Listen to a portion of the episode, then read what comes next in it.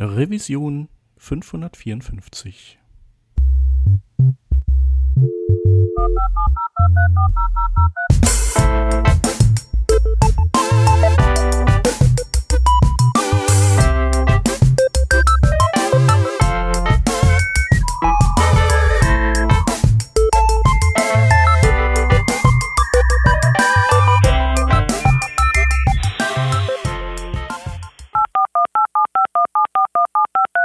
Diese Revision von Working Draft wird euch präsentiert von Hörerinnen und Hörern wie euch.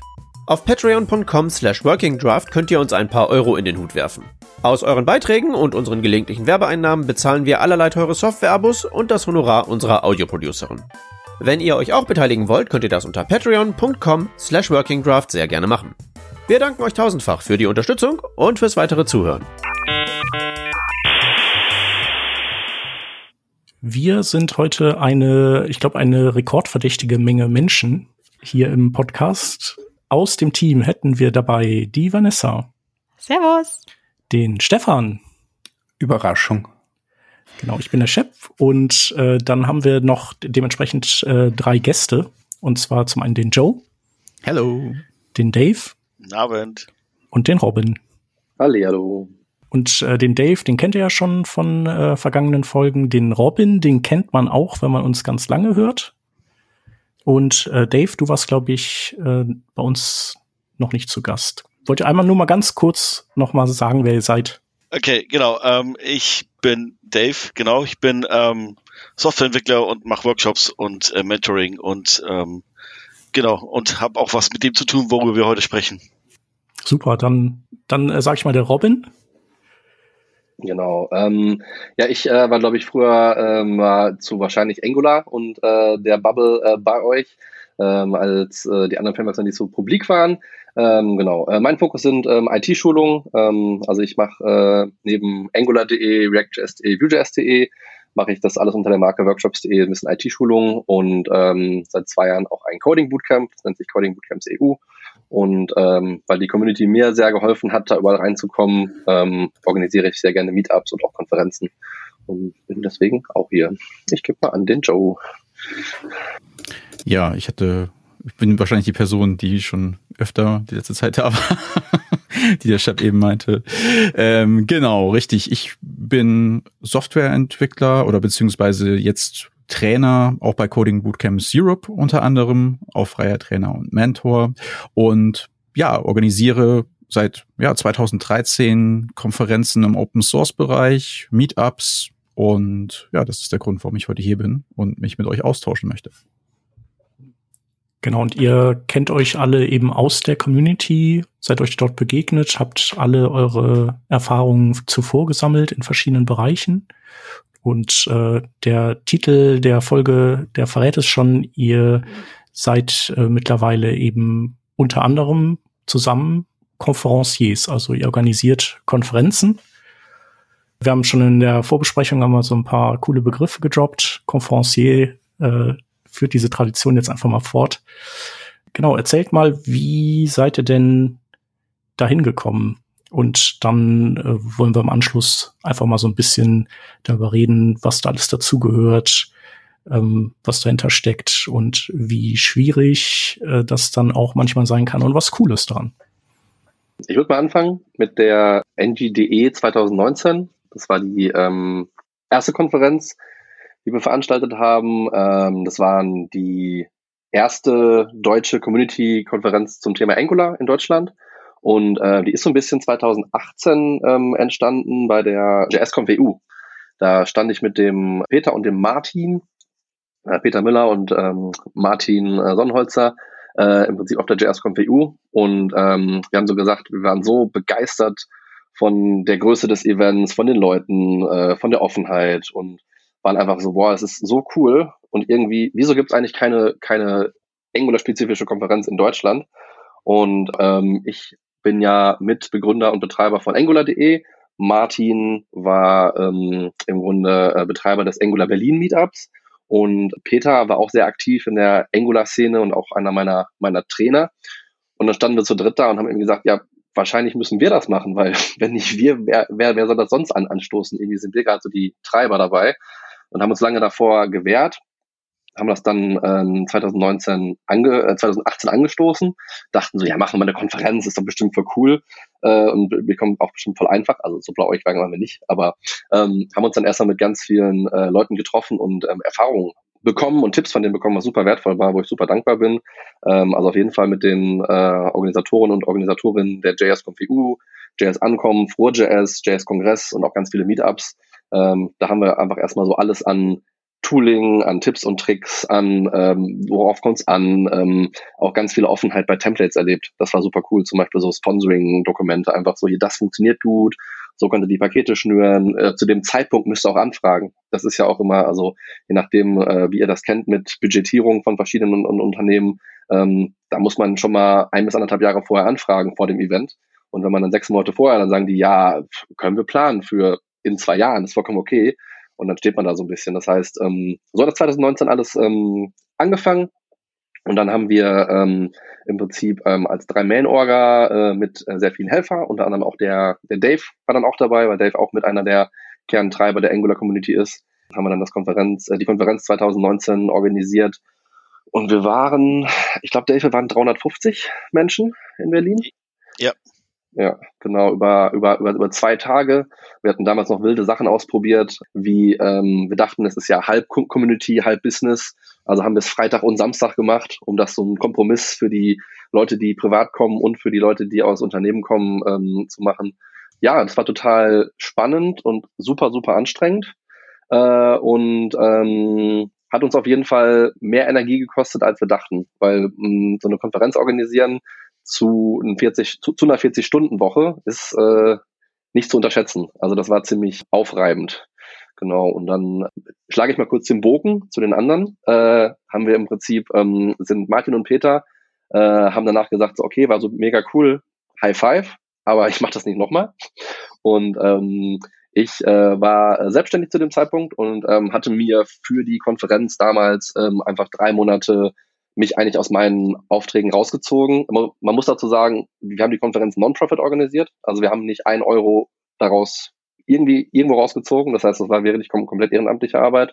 Und das war natürlich dann ein bisschen hart, auch für mich irgendwann finanziell, aber das Ganze wurde organisiert über einen GmbH-Rahmen von workshops.de, den ich gemacht habe. Das heißt, ich könnte jetzt auch nicht sagen, so, ach, mir doch egal, sondern wär, relativ, hätte relativ viel Implikationen gehabt, die ich nicht so äh, gewollt hätte. Deswegen habe ich dann im Prinzip meinen kompletten Fokus auf die Konferenzorga gelegt und habe dann auch ähm, nach der 2019 gesagt, ja, es war mega viel Arbeit, aber jetzt haben wir die ganzen Templates, die ganzen Dokumente, die ganzen Kontakte und ihr, ihr kennt das vielleicht auch, nach so einer Comp ist man so aufgeladen, denkt sich so, geil, geil, das war alles kacke, aber wann ist die nächste, wann ist die nächste? Und ähm, habe dann im Prinzip auch, ja, gesagt, cool, komm, 2020 August machen wir eine neue, lass uns das diesmal ein bisschen klüger organisieren, weil äh, 2020 habe ich das Gefühl, es wird ein gutes Jahr, so, haha. Ähm, aber ähm, es war dann noch wirklich so, dass wir dann gesagt haben, lass uns 2020 das im ähm, August machen. Ich habe die Halle gebucht und äh, habe dann gesagt, dann gucke ich mal jetzt im Laufe des Jahres, äh, wen man noch überzeugen kann, ähm, was man da machen kann. Und ähm, ja, weiß nicht, ob ihr, ihr euch noch an 2020 erinnern könnt, dann kam so ein Coroni, Coroni um die Ecke, äh, was äh, vor Ort Events so ein bisschen schwierig gemacht hat und ähm, mich so ein bisschen ja in die Bedrohung gebracht hat. So pff, keiner will gerade sponsoren. Ich habe diese diese diese Halle am Hintern, die relativ viel Geld kostet, wo ich mir denke so okay, wenn die jetzt einfach verfällt, mache ich nix. Aber dann gab es ja die wunderbaren Regelungen, dass äh, bestimmte Events gar nicht erlaubt sind, weil die Inzidenz so hoch war. Und das war mega gut. Dann habe ich gesagt, cool, ich habe alles lahmgelegt, habe die Sponsoring, habe gesagt, nee, nee, wir machen das jetzt erstmal nicht mehr, erstmal Corona abwarten, habe keine Tickets verkauft, habe kein gar nichts. Und dann war es wirklich so, dass in dem Monat, wo die Konferenz stattgefunden hat, plötzlich die Inzidenz runterging und der Vertrag wieder aktiv war und ich quasi eine Halle hatte für Unmengen an Geld mit einem aktiven Vertrag ohne irgendwelche Teilnehmer, ohne irgendwelche Sponsoren und musste mich dann äh, 2020 da mit den Leuten ein bisschen auseinandersetzen, weil natürlich die Eventbranche auch um ihr Geld kämpfen, musste. Und ich nehme das denen gar nicht böse, aber die waren schon relativ strikt und meinten so, der Vertrag ist aktiv, wir müssen überleben und es ging, glaube ich, um 40.000 Euro. Wir hätten die jetzt ganz gerne. Und ich saß dann da so und war so, ähm, gibt es alternative Lösungen? Was, was, was können wir irgendwie tun? Ähm, und dann haben die auch irgendwann ähm, gesagt, so, ja, okay, wir wollen ja schon mit euch langfristig zusammenarbeiten, alles cool äh, und haben das dann auf ähm, 2022 verschoben, weil ich gesagt habe, so, das fühlt sich jetzt so an, als wäre das nicht nächstes Jahr zu Ende. Lass uns das mal zwei Jahre in die Zukunft schieben. Und so kam halt der Termin August 2022 zustande. Und in dem Sinne haben wir dann auch 2022, ähm, habe ich dann auch in, auf dem Weg Joe irgendwann kennengelernt. Also mit, mit Dave war ich ja schon länger connected, habe auch Joe kennengelernt. Und dann kam dann plötzlich die Idee, nicht nur eine Angular-Conf zu machen, sondern vielleicht auch eine Angular-Conf und eine View-Conf, weil der View aus der, weil der Joe aus dem View-Bereich kommt. Und darum, ähm, ja, würde ich das Wort vielleicht einfach mal an Joe übergeben. Vielleicht kannst du dich noch erinnern, äh, wie wir da zusammengekommen sind, wie das angefangen hat und wie es dann weitergegangen ist. Ja, das stimmt. Tatsächlich bin ich über Toni an Robin gekommen. Toni ist auch in unserem Orga-Team und bei Vue.js.de der Mitgründer oder der Miterfinder von Vue.js.de, wie man es so nennen möchte. Und äh, tatsächlich bin ich an Toni geraten durch eine Konferenz, die remote stattfinden musste wegen Corona. Das war dann die Vue.js, der Vue.js Day von Heise, glaube ich, und von D. -Punkt. Genau. Darüber haben wir uns kennengelernt und äh, das hat ganz gut gegroovt und harmoniert und ja, wie der, der Schicksal so wollte, ja, haben wir dann irgendwann gesagt, so, hey, es wäre doch cool, auch eine eigene Konferenz zu haben. Robin kam um die Ecke und meinte so, hey, du hast doch früher auch mal Konferenzen organisiert. Und dann dachte ich so, ja, warum soll man das nicht einfach probieren und, und machen? Und ja, es hat sich irgendwie richtig angefühlt, auch wenn mein erster Instinkt war so, boah, das wird das gut gehen. Also ich glaube, es hat jeder von uns insgeheim immer gesagt, so, ist es jetzt ist das schon der richtige Zeitpunkt, 2022 wieder eine Konferenz zu machen? Auf was lässt du dich da eigentlich ein? Und ich glaube, so im Nachhinein, rückblickend, hat keiner von uns gewusst, auf was er sich da wirklich einlässt. So, also äh, wir sind total happy, glaube ich, so jetzt insgesamt, aber ähm, genau, vor allem, worauf haben wir uns da überhaupt einlassen müssen? Also, wir haben ja quasi bei Null anfangen müssen. Ja, also als wir uns dann entschieden hatten, irgendwie diese Konferenz zu machen, war es ja so, ja, NGDE, die hat ja schon stattgefunden 2019. Da war eine Base da, da war eine Webseite da und ja, wir sind halt einfach ins eiskalte Wasser gesprungen, haben dann gesagt, okay, wir machen noch parallel zusätzlich zur NGDE die Vue.js.de Conf ohne Kontakte, ohne irgendwie, ja, ohne irgendeine Grundbasis, alles von neu aufbauen, mit den Leuten in Kontakt treten und es war halt einfach so mega cool zu spüren, dass die Leute auch wirklich Lust hatten. Man hat sich so wirklich herzlich, ja, willkommen gefühlt in allen Situationen, in allen Gesprächen. So, Vanessa war eine von den Personen, die wir dann kontaktiert hatten, relativ früh sogar schon. Ich weiß nicht, vielleicht möchtest du dazu noch mal was sagen, wie du das wahrgenommen hast, Vanessa? Ja, gerade mit dem Vue.js in Deutschland ist so ein Thema. Ich bin selber manchmal überrascht, wenn ich gefragt werde, gibt's dieses Vue.js eigentlich auch bei uns oder ist das noch ein Ding? Ähm, da ich natürlich so stark in meiner Bubble bin und ich meine nicht nur in meiner Mastodon-Bubble, sondern äh, auch im Arbeitsumfeld kenne ich ja etliche Vue.js-Entwickler, Entwicklerinnen, mit denen ich an äh, Production-Sachen arbeite, die auch Geld einbringen, also nicht nur an Side-Projekten. Ähm, dennoch habe ich auch das Gefühl, es kommen immer sehr viele Fra Anfragen aus Deutschland dann, da gibt's halt so einen Markus Oberlehner und dann gibt's da die Vanessa Otto. Irgendjemand von denen wird schon jemand kennen.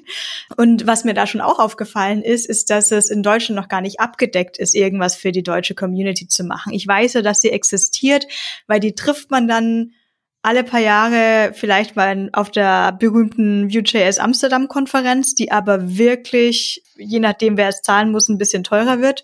Einerseits ist sie natürlich zwar immer noch in Europa, aber nicht mehr in Deutschland. Da braucht man einen Flug oder einen Zug. Äh, dann braucht man das Hotel. Die Konferenz geht über zwei, drei Tage. Das kostet schon mal so ein bisschen was. Also man kann nicht mal eben kurz auf eine Vue.js Conf gehen. Deswegen habe ich mich da eigentlich sehr gefreut, als ich gehört habe, ähm, es wird jetzt auch in Deutschland präsenter. Ja, abs absolut. Also es, das war halt auch eine der größten Challenges in Deutschland selbst mit den Meetups in Kontakt zu treten, weil Coroni hat halt auch die ganze Meetup-Landschaft, was quasi der Nährboden ist für Communities, einfach mal so wegrationalisiert. Und das hat man auch gemerkt. Ich glaube, wir hatten uns, ich greife mal so ein bisschen vor, ich glaube, ein, ein, ein Learning war, was 2019 noch gut funktioniert hat, auf die Communities aufzubauen und da über auch Leute zu erreichen, hat überhaupt nicht mehr funktioniert, leider. Also wir haben das einfach gemerkt, dass die Meetups, die haben zwar Werbung gemacht, aber es passierte nichts, zumindestens im Vue.js-Bereich, zumindestens an der Stelle. Und äh, es pass passierte so nichts, dass wenig Gutschein, Gutscheine eingelöst wurden, die wir zur Verfügung gestellt hatten. Das war schon ein großes Learning, dass das sich einfach verändert hat. Also ich glaube, jeder, der jetzt zukünftig ein Event irgendwo organisieren wird, steht vor der Herausforderung, wie erreiche ich eigentlich meine Zielgruppe? Weil die Meetup-Zielgruppe, die ist definitiv momentan, glaube ich, wieder im Aufbau. Da, da möchte ich mal direkt einhaken. Ähm, genau, ich habe das bei mir ja ähm, in, ich habe einen wöchentlichen Livestream äh, auf Twitch, wo ich äh, quasi Coding-Kram mache und wo ich anfänglich natürlich ganz viel Angular gemacht habe, aber dann eben auch alles Mögliche. Also im Prinzip mache ich da JavaScript, ja, oder Webentwicklung äh, im, im weitesten Umfeld. Und ähm, über den Stream habe ich dann auch ein paar Sachen von von Toni mal irgendwie mal durchgegangen und ähm, habe dann auch den View-Kram gemacht. Und als ich dann das erste Mal anfing, so hey, äh, wir machen eine, eine wir, wir organisieren eine Konferenz ähm, und diesmal wird es auch View sein. Dann habe ich auf jeden Fall schon mitgekriegt, okay, das scheint auf jeden Fall anzukommen. Ne? Die Leute haben da Bock drauf. Ne, das habe ich irgendwie gemerkt, dass die Leute voll Bock hatten. Natürlich, es ging in erster Linie ging es darum, hey, wieder Community treffen, wieder Leute treffen generell, ne, weil kein Schwein hatte mehr Bock auf irgendwie einen Monitor gucken, in Mikrofon reinquatschen, im Prinzip das, was wir gerade machen. Da hatte gar keiner Bock drauf und ähm, die Leute wollten sich wieder treffen und dann sah ich eben echt so, das war ähm, es war cool zu sehen, dass dann irgendwie ähm, so viel auch dann kamen Nachrichten im Chat so äh, im Stream, ja, habe mir gerade ein Ticket gezogen und jetzt gerade ein Ticket gezogen. Und das, äh, das Amüsante daran war, dass ähm, diese ganzen Gutscheintickets, von denen du gerade auch gesprochen hattest, ne, wir haben natürlich da üblich Discounts an die Communities ausgegeben. Auch mein Meetup hatte auch welches, das Hamburger Meetup hatte welche und so weiter. Die sind irgendwie ganz, ganz wenig, sind nur gezogen worden, weil eben die Leute gesagt haben, hey, ähm, ich kann es mir leisten oder meine Firma zahlt das. Äh, deswegen wollen wir mal diese, diese ähm, gesponserten Tickets, die lassen wir mal über für andere. Und ähm, deswegen wurden ähm, äh, Tickets teilweise überhaupt nicht abgeholt. So, ne? Also auch ich hatte zwei Tickets zum Beispiel zum Verlosen bei mir im Stream, die wollte keiner haben, weil alle die sagten, ja ich komme, aber ähm, ich zahle das selber, weil ich kann es mir leisten. Oder meine Firma zahlt das, ich will kein geschenkt haben. Und ich saß nachher zwei Tage vor der Konferenz da und hatte zwei Tickets, die für äh, die kompletten drei Tage da waren und dachte, okay, was mache ich jetzt damit? Und bin ich tatsächlich dann auch irgendwie ähm, ganz spontan losgeworden. Ähm, amüsanterweise sogar eine Firma, die, die kamen beide nachher aus einer Firma und der Typ, dem die Firma oder der die Firma mehr oder weniger ähm, leitet, der meinte dann so, hey, schick mal eine Rechnung, du kriegst das Geld wieder. Wo ich sagte, es ist das ganze äh, Sponsoring-Ding ja irgendwie gerade wieder kaputt gegangen. Aber es war irgendwie sehr lustig zu sehen, ähm, dass eben äh, dieser dieser Livestream-Kram, ne, der hat wie ganz krass hat der ähm, diese dieses klassische Meetup irgendwie abgelöst, so in den letzten zwei Jahren, so gefühlt. Ich habe hab mich gerade, wo ihr erzählt habt, daran äh, zurückerinnert. Ähm, also wir haben die, die Confs ja angefangen zu planen im Herbst 2021. So. Und nur mal, noch mal, also jetzt gerade ist ja wieder, man kann Silvester feiern, alles ist gut. Ich weiß noch, dass ich letztes Jahr wirklich Silvester, ich glaube, mit fünf Leuten gefeiert habe. Also ich dieses Jahr auch, aber letztes Jahr, weil man es nicht anders durfte. Es war wirklich so dieses so, oh, hoffentlich äh, klopft jemand an die Tür, wenn ich jetzt mit zu vielen Leuten in meiner Links sitze. Und zu dem Zeitpunkt haben wir halt geplant. Und das war auch so lustig, wenn man dann ähm, ja so Unternehmen fragt, ja, würdet ihr gern äh, die Konferenz sponsern? Ja, ja, macht ihr, macht ihr online, ne? Ich, nee, vor Ort. Wie? Wie? Und dann spricht man halt mit Leuten, die wochenlang ihre Wohnung nicht verlassen haben. Und das ist super lustig. Auch wir als Konferenzorga-Team haben uns das erste Mal alle vor einem Ort und, und alle, alle außer mir haben die Halle das erste Mal gesehen am Tag der Konferenz. Weil halt durch Corona wir das komplett remote ähm, organisiert haben. Also es war wirklich ähm, sehr, eine sehr abgefahrene Zeit, ähm, die sehr ähm, spannend war, weil es war irgendwie, man plant das so in eine, ich hoffe, das funktioniert, also man hatte das gute Gefühl, das muss ja irgendwann mal wieder losgehen, aber es war wirklich zu einer, zu einer, zu einer Zeit, wo ich halt gesagt habe, nee, ich steige jetzt nicht in den Zug, weil ich sehe meine Oma in der Woche.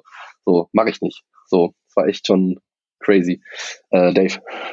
Genau, also die, die, die Halle hatte ich ja schon gesehen, 2019, ne? aber jetzt habe ich Joe am, äh, am, am, am Abend vorm Aufbau habe ich Joe das erste Mal getroffen. Ich meine, wir kommen aus der gleichen Stadt.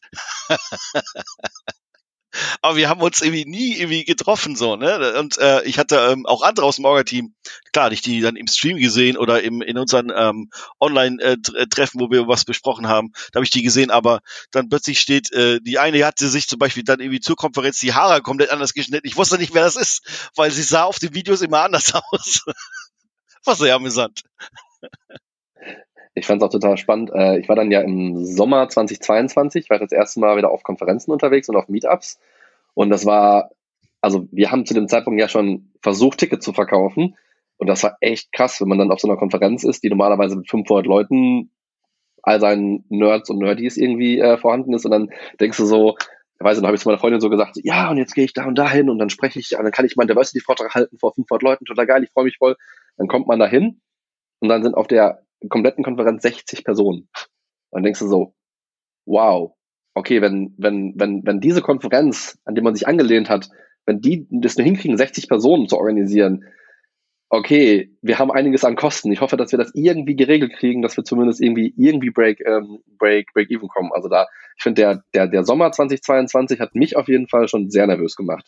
Also als Organisator, so als als ähm, als äh, Teilnehmer Teilnehmerin war es wahrscheinlich so, oh ja, schade, ist bisschen leer, aber als Organisator war ich schon so, ich muss irgendwie meine Kosten decken, sonst habe ich echt ein Problem. Vielleicht eine Frage dazu, nachdem ihr so ein, ein Corona-freies Jahr organisiert habt und ein Corona-Jahr organisiert habt. Ähm, wie, wie waren die Kurven von den Ticketverkäufen? Also war das im Corona-Jahr jetzt eher so, ah cool, so zwei Wochen vor, es kommen noch alle, ne? Äh, und im, im, in 2019 so gleichbleibend oder waren die Kurven ähnlich oder komplett unterschiedlich? Das würde mich recht interessieren also da, dazu hatten wir ja auch ein ganz, ganz lustiges äh, Ding. Das, ähm, also die, die waren, die waren ähnlich. Also ich glaube, sie waren ähnlich. Äh, ein bisschen mehr ausgeprägter, ein bisschen dünner am Anfang, aber eben, ähm, was ich bei anderen Konferenzen auch mitgekriegt hatte und von anderen auch gehört habe, so innerhalb der letzten äh, zwei Monate werden die meisten Tickets verkauft. So. Das ähm, war so. Was wir ähm, zum Beispiel, das hat sich dann bei uns ausge, ähm, ausgedingst, äh, ausge, ausgewirkt. Oh, das Wort fehlt mir gerade. Unfassbar. ähm, äh, bei den T-Shirts. Wir hatten ähm, sechs Wochen mhm. oder vier Wochen vor hatten wir T-Shirts bestellt in einer bestimmten Anzahl und zwar Anzahl der Tickets plus so und so viel Prozent äh, Buffer. Mhm. Und nachdem wir die Bestellung losgeschickt haben, sind die Ticketverkäufe plötzlich nach oben geschossen und wir haben äh, nochmal fast gleich viel Tickets teilweise verkauft. Das war unfassbar. Und dann hatten wir zu wenig T-Shirts. Das war, äh, das war so ein Ding. ähm, das war, war amüsant und auch irgendwie erschreckend, so wie, wie krass das Ganze läuft. Joe? Ja, wir hatten, wir hatten dazu noch einen, einen Super-GAU gehabt tatsächlich. Also wir hatten die Ticketverkauf, ich glaube der Early Bird startete im Januar oder so, haben wir schon angefangen, Tickets zu verkaufen. Haben aber, ich war das Mitte Mai gewesen. Es war auf jeden Fall so, dass wir uns gefragt haben, warum so wenig Tickets verkauft wurden. Wir haben ein bisschen recherchiert und ich erinnere mich noch, als Robin mich angerufen hat und meinte so, ich habe gerade versucht, irgendwie für die Speaker und für uns Hotelzimmer zu reservieren. Und dann kam irgendwie raus, dass das sehr teuer war. Und dann haben wir ein bisschen recherchiert und festgestellt, dass zu diesem Zeitpunkt, wo wir die Konferenz eigentlich machen wollten, ich glaube, die größte Messe in Berlin stattgefunden hat, so eine Mobilitätsmesse war das, ich weiß nicht mehr genau, wie sie hieß, vielleicht wisst ihr das noch, aber auf jeden Fall war es so, dass das günstigste Hotelzimmer für eine Nacht ähm, wenn du nicht den Bonus bekommen hattest, den wir noch hatten vom Hotel, war glaube ich bei 500 oder 600 Euro pro Nacht irgendwie. So und das war natürlich ein riesen Blocker gewesen und das hat uns, also für uns war es ja super GAU, weil ich glaube zu dem Zeitpunkt ähm, ja, ich weiß nicht, was bei Dave und bei Robin, das können sie gleich selbst sagen, durch den Kopf gegangen ist, aber ich dachte nur so, das war's. So. Und äh, weiß nicht, möchte Robin war, glaube ich, zuerst der, was das, das war die, die Innotrans die, die, die, die Innotrans ist irgendwie so, das war so lustig, wenn man dann so in Hotels angerufen hat und so, ja, seid ihr denn verrückt? Das ist die Innotrans die in der Woche, da, da, da macht man doch kein Event. Und ich so, okay, was ist die Innotrans? Und zum Zeitpunkt, wo ich das verschoben habe, 2020, was soll ich wissen, dass auf, auf diese Woche die Innotrans fällt? Das war ziemlich, ziemlich bitter. Und das war echt gut. Ich glaube, in unserem Hotel waren, ähm, also es ist schon ein angehobenes Hotel, da war normalerweise eine Nacht 140 Euro und dann war das, das günstigste, die günstigste Nacht 1080 Euro für, für, für dieses. Also es war richtig übertrieben. Und mhm. natürlich, also für uns hätten wir das äh, wahrscheinlich mit Mühe und Not irgendwie noch mit dem Airbnb geregeln können. Aber wir hatten ja erst irgendwie 100 Tickets verkauft und wir brauchten ja noch 200, 300 mindestens. Und also es war total utopisch, da irgendwie die, ähm, die Leute noch irgendwie unterzukriegen. Da müssten wir halt ein bisschen planen. Aber Dave, du hast noch was zu sagen. Ja, das äh, genau. Ich wollte auch sagen, das war die Innotrans. Das ist die, äh, das ist keine, Be das ist nicht die größte Messe in Berlin, sondern es ist die weltgrößte Messe äh, für ähm, äh, Reise- und Verkehrstechnik. Da waren äh, 500.000 Leute waren da oder was war das? Auf jeden Fall eine, eine unfassbare große Zahl. Also eine, eine Großstadt aus Deutschland war da. Und dann waren eben keine Tickets da. Das war schon, das war schon, äh, also ähm, um mal die Frage von Joe zu beantworten. Ich dachte in dem Moment, scheiße. Oh oh, das, äh, das fühlt sich nicht gut an, wenn wir jetzt quasi ähm, verschieben müssen. Und dann bin ich auch relativ schnell auch den Dialog gegangen. Natürlich bei mir auch dann, als es offiziell war, im Stream natürlich den Leuten Bescheid gegeben. Dann auch den Leuten, von denen ich wusste, dass sie äh, sich ein Ticket gekauft haben, denen auch direkt dann mit denen in Dialog gegangen und dann auch erklärt. Es gab ja auch dann auch für uns äh, eine offizielle ähm, Information äh, per E-Mail an alle, die quasi ein Ticket gekauft hatten, warum und so und so weiter. Und ähm, weiß gar nicht, ob Tickets zurückgegeben wurden. Ich bin gar nicht, weiß gar nicht, ob es wirklich welche zurück. Ich weiß, dass welche nicht kommen konnten, nachdem es verschoben wurde, weil sie einfach keine Zeit mehr hatten, aber ansonsten konnten wir das, glaube ich, ganz gut kommunizieren und den Leuten auch erklären. Die haben es dann auch verstanden. Weil ich meine, eine Community-Konferenz zu organisieren, die, ähm, äh, wir hatten, ich weiß gar nicht, was den Preis wir damals irgendwie angedacht hatten, äh, was das Ticket kostet. Und wenn du überlegst, dass das Hotel dazu dann irgendwie der vierfache Preis von einem Ticket ist, äh, das ist utopisch, das wird keiner machen. Das war irgendwie relativ schnell klar. Und dann haben wir gesagt, okay, ähm, wir hatten auch überlegt, dann nach Hamburg zu gehen oder in eine andere Stadt und so. Und ähm, genau, aber letztendlich haben wir dann ja zum Glück eine Lösung gefunden. Was hat denn das Hotel gesagt, wie Sie gesagt habt, hey, wir verschieben nochmal? Mm, das Hotel, ähm, es war ganz, es war ganz gut. Ah, die, die Location, sorry, nicht das Hotel. Genau. Die, nee, nee, nee, nee, wir waren, also wir waren an den Wolle Festsälen und die Location war natürlich, ähm, also ich habe denen immer wieder gesagt, dass wir keine professionellen Eventorganisatoren und innen sind. Und ich glaube, dann, dann, dann spätestens haben sie es mir geglaubt. ähm, und äh, ähm, ich habe dann halt so gesagt, so, äh, das sieht so und so aus und ähm, die arbeiten direkt mit dem Hotel zusammen. Also das, die Location und das Hotel, die, die hängen da zusammen und äh, haben sich dann beraten und gesprochen und ähm, also es, wird, es war 2019 schon echt gut. Wir waren mega freundlich und fair mit denen. Es hat sich jeder gut benommen. Ähm, wir hatten natürlich auch einen, auch einen Code of Conduct. Ähm, und ich glaube, darum haben die gesagt, ey, komm, eigentlich sind das coole Menschen, was können wir möglich machen? Und dann haben die noch geschoben äh, und haben, sind im Prinzip den ganzen optionierten Termin in dieser Nähe, haben die alle nochmal angepiekt und so, ey, nimmt ihr den Termin jetzt oder nicht? Oder müsst ihr den absagen? Und haben dann quasi das hinbekommen, dass äh, ein Termin, der zwei Wochen später war, abgesagt wurde, dass wir unsere Kon zwei oder drei Wochen, ich weiß nicht genau, irgendwas um den Dreh, äh, zwei oder drei Wochen nach vorne verschieben konnten. Nach vorne war natürlich auch besser als früher. Früher wäre wahrscheinlich noch ein bisschen, bisschen panischer gewesen. Äh, und die Lösung war dann wirklich, dass wir das äh, drei Wochen nach vorne verschieben konnten. Äh, und natürlich, ich habe eben schon mal gesagt, so, also wir arbeiten ja alle tendenziell 40 Stunden, plus wir haben vielleicht Kinder, plus ein Privatleben. Und plötzlich muss man dann ein paar hundert Leuten Bescheid sagen, dass die Konferenz sich verschiebt, die alle Rückfragen haben, plus ein Speaker, eine Speakerin, die vielleicht schon Tickets gebucht haben, plus Hotels. War ein bisschen aufwendig und ein bisschen hektisch, aber ich muss sagen, es war dann doch glimpflicher, als ich gedacht habe. Also es war dann wirklich so, am, am Ende, es war richtig so Pain. Äh, wir hatten ja schon ähm, Alternativpläne mit, okay, wir schieben alles nach Hamburg, wir schieben das ins Frühjahr 2023, okay, welche, was, was, was können wir machen? äh, keine Ahnung, wir nehmen Kredit und äh, zahlen, zahlen das Geld ab und versuchen das irgendwie in der nächsten Iteration wieder, wieder reinzuholen. Alle möglichen Optionen wurden quasi durchberechnet. Und ähm, dann war dann diese Lösung, es drei Wochen nach vorne zu verschieben. Es gibt immer Menschen, die dann sagen, ah, da kann ich leider nicht, weil, keine Ahnung, ähm, da heiratet jemand, da ähm, habe ich irgendeinen Termin, der es halt nicht macht, eine andere Konferenz, was auch immer. Ich glaube, da war auch die Nordic Jazz zu dem, zu dem selben Zeitpunkt, da sind auf jeden Fall ein paar Speaker und Speakerinnen von uns auch abgewandert. Aber es war letztendlich dafür, dass wir echt, ja, dass uns das Herz in die Hose gerutscht ist, äh, ist es echt glimpflich ausgegangen, muss ich sagen. Und ähm, ja, wir hatten mit dem Wetter ja auch noch Glück. Es war auch noch gut. Es war zwar nicht mehr so richtig Biergartenwetter, aber es war angenehm trotzdem in den Locations, wo, wo wir waren. Das war echt ganz cool. Das Biergartenwetter würde ich jetzt schon noch unterschreiben. Also als Hamburger, es war super geiles Wetter, oder? Ja, ja, es war der goldene Herbst, so, ne? Ja. Also es war echt äh, Oktober sogar, ne? Ja. Hat ja gepasst dann. Ich war zumindest im Biergarten. ja, ja, da war sogar ein Biergarten vor der Tür ja. unten. So ein das kleiner zumindest. ja, cool. Auf der, auf der Vue.js gab es ja allerdings sogar noch einen richtig besonderen Gast, mit dem ich jetzt selber nicht so gerechnet hatte, auch wenn das der einzige Remote-Gast war. Aber Joe, da wollte ich dich fragen, wie ist es eigentlich passiert, dass Evan Yu, der der Creator von Vue.js ist, aus Singapur in weiß ich nicht welcher Zeitzone. Ich glaube, es lief ganz gut, dass es bei ihm nachmittags war oder irgendwie sowas. Bei uns morgens um 9.10 Uhr im Livestream war. Wie ist denn der Kontakt hergestellt worden?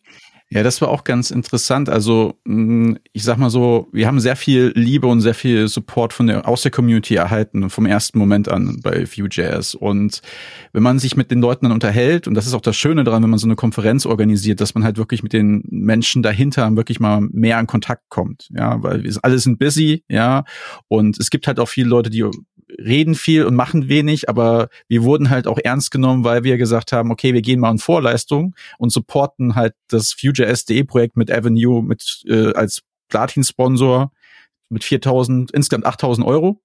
Ja, und ähm, hätten wir alles wahrscheinlich gar nicht machen müssen, aber wir wollten halt wirklich sagen, Leute, wir meinen es ernst. Ja, wir sind jetzt hier keine Spaßveranstaltung, sondern wir sind äh, eine seriöse Konferenz. Und der richtige Kontakt zu Evan ist dann entstanden durch äh, Israel von äh, Viewjobs. Der hat uns auch gut supportet. Also vielen Dank. Er wird es jetzt nicht verstehen, weil wir hier im deutschen Podcast sind. Aber er hat auf jeden Fall uns äh, dann auch gesagt, hey, kontaktiert doch Evan mal direkt. Ihr könnt auch einen Werbebanner bekommen auf vue.js.de. Und dann haben wir gesagt, hey, äh, oder Toni hat dann gesagt, so komm, äh, ich schreibe ihn mal an und frag mal, ob er nicht Lust hat, dann 20 Minuten eine Q&A-Session zu machen. Und so ist das zustande gekommen. Wir hatten die Technik vor Ort gehabt, weil wir eh gesagt haben, wir recorden. Wir hatten ein sehr professionelles, gutes äh, Team vor Ort, was die ganzen Recordings gemacht hat. Und die haben gesagt, es ist kein Problem, das zu machen. Evan hat gesagt, er hat drei Timeslots und wir hatten eine super Moderatorin äh, gehabt, die Evan dann halt auch mit dann die Fragen stellen konnte und das sehr gut moderiert hat. So ist das zustande gekommen. Ja, das war ja auf jeden Fall. Ich meine, das, das, äh, das hat man ja normalerweise nicht so einfach. Also wenn dann vielleicht auch den, den Großen, die dann, ähm, ich weiß es gar nicht. Ich glaube, selbst in Amsterdam war er ja nicht mal da. Auch da, auch da war es remote. Aber das war, wenn ich mich jetzt richtig erinnere, ich hoffe, ich sage es nicht falsch, eher so als Livestream.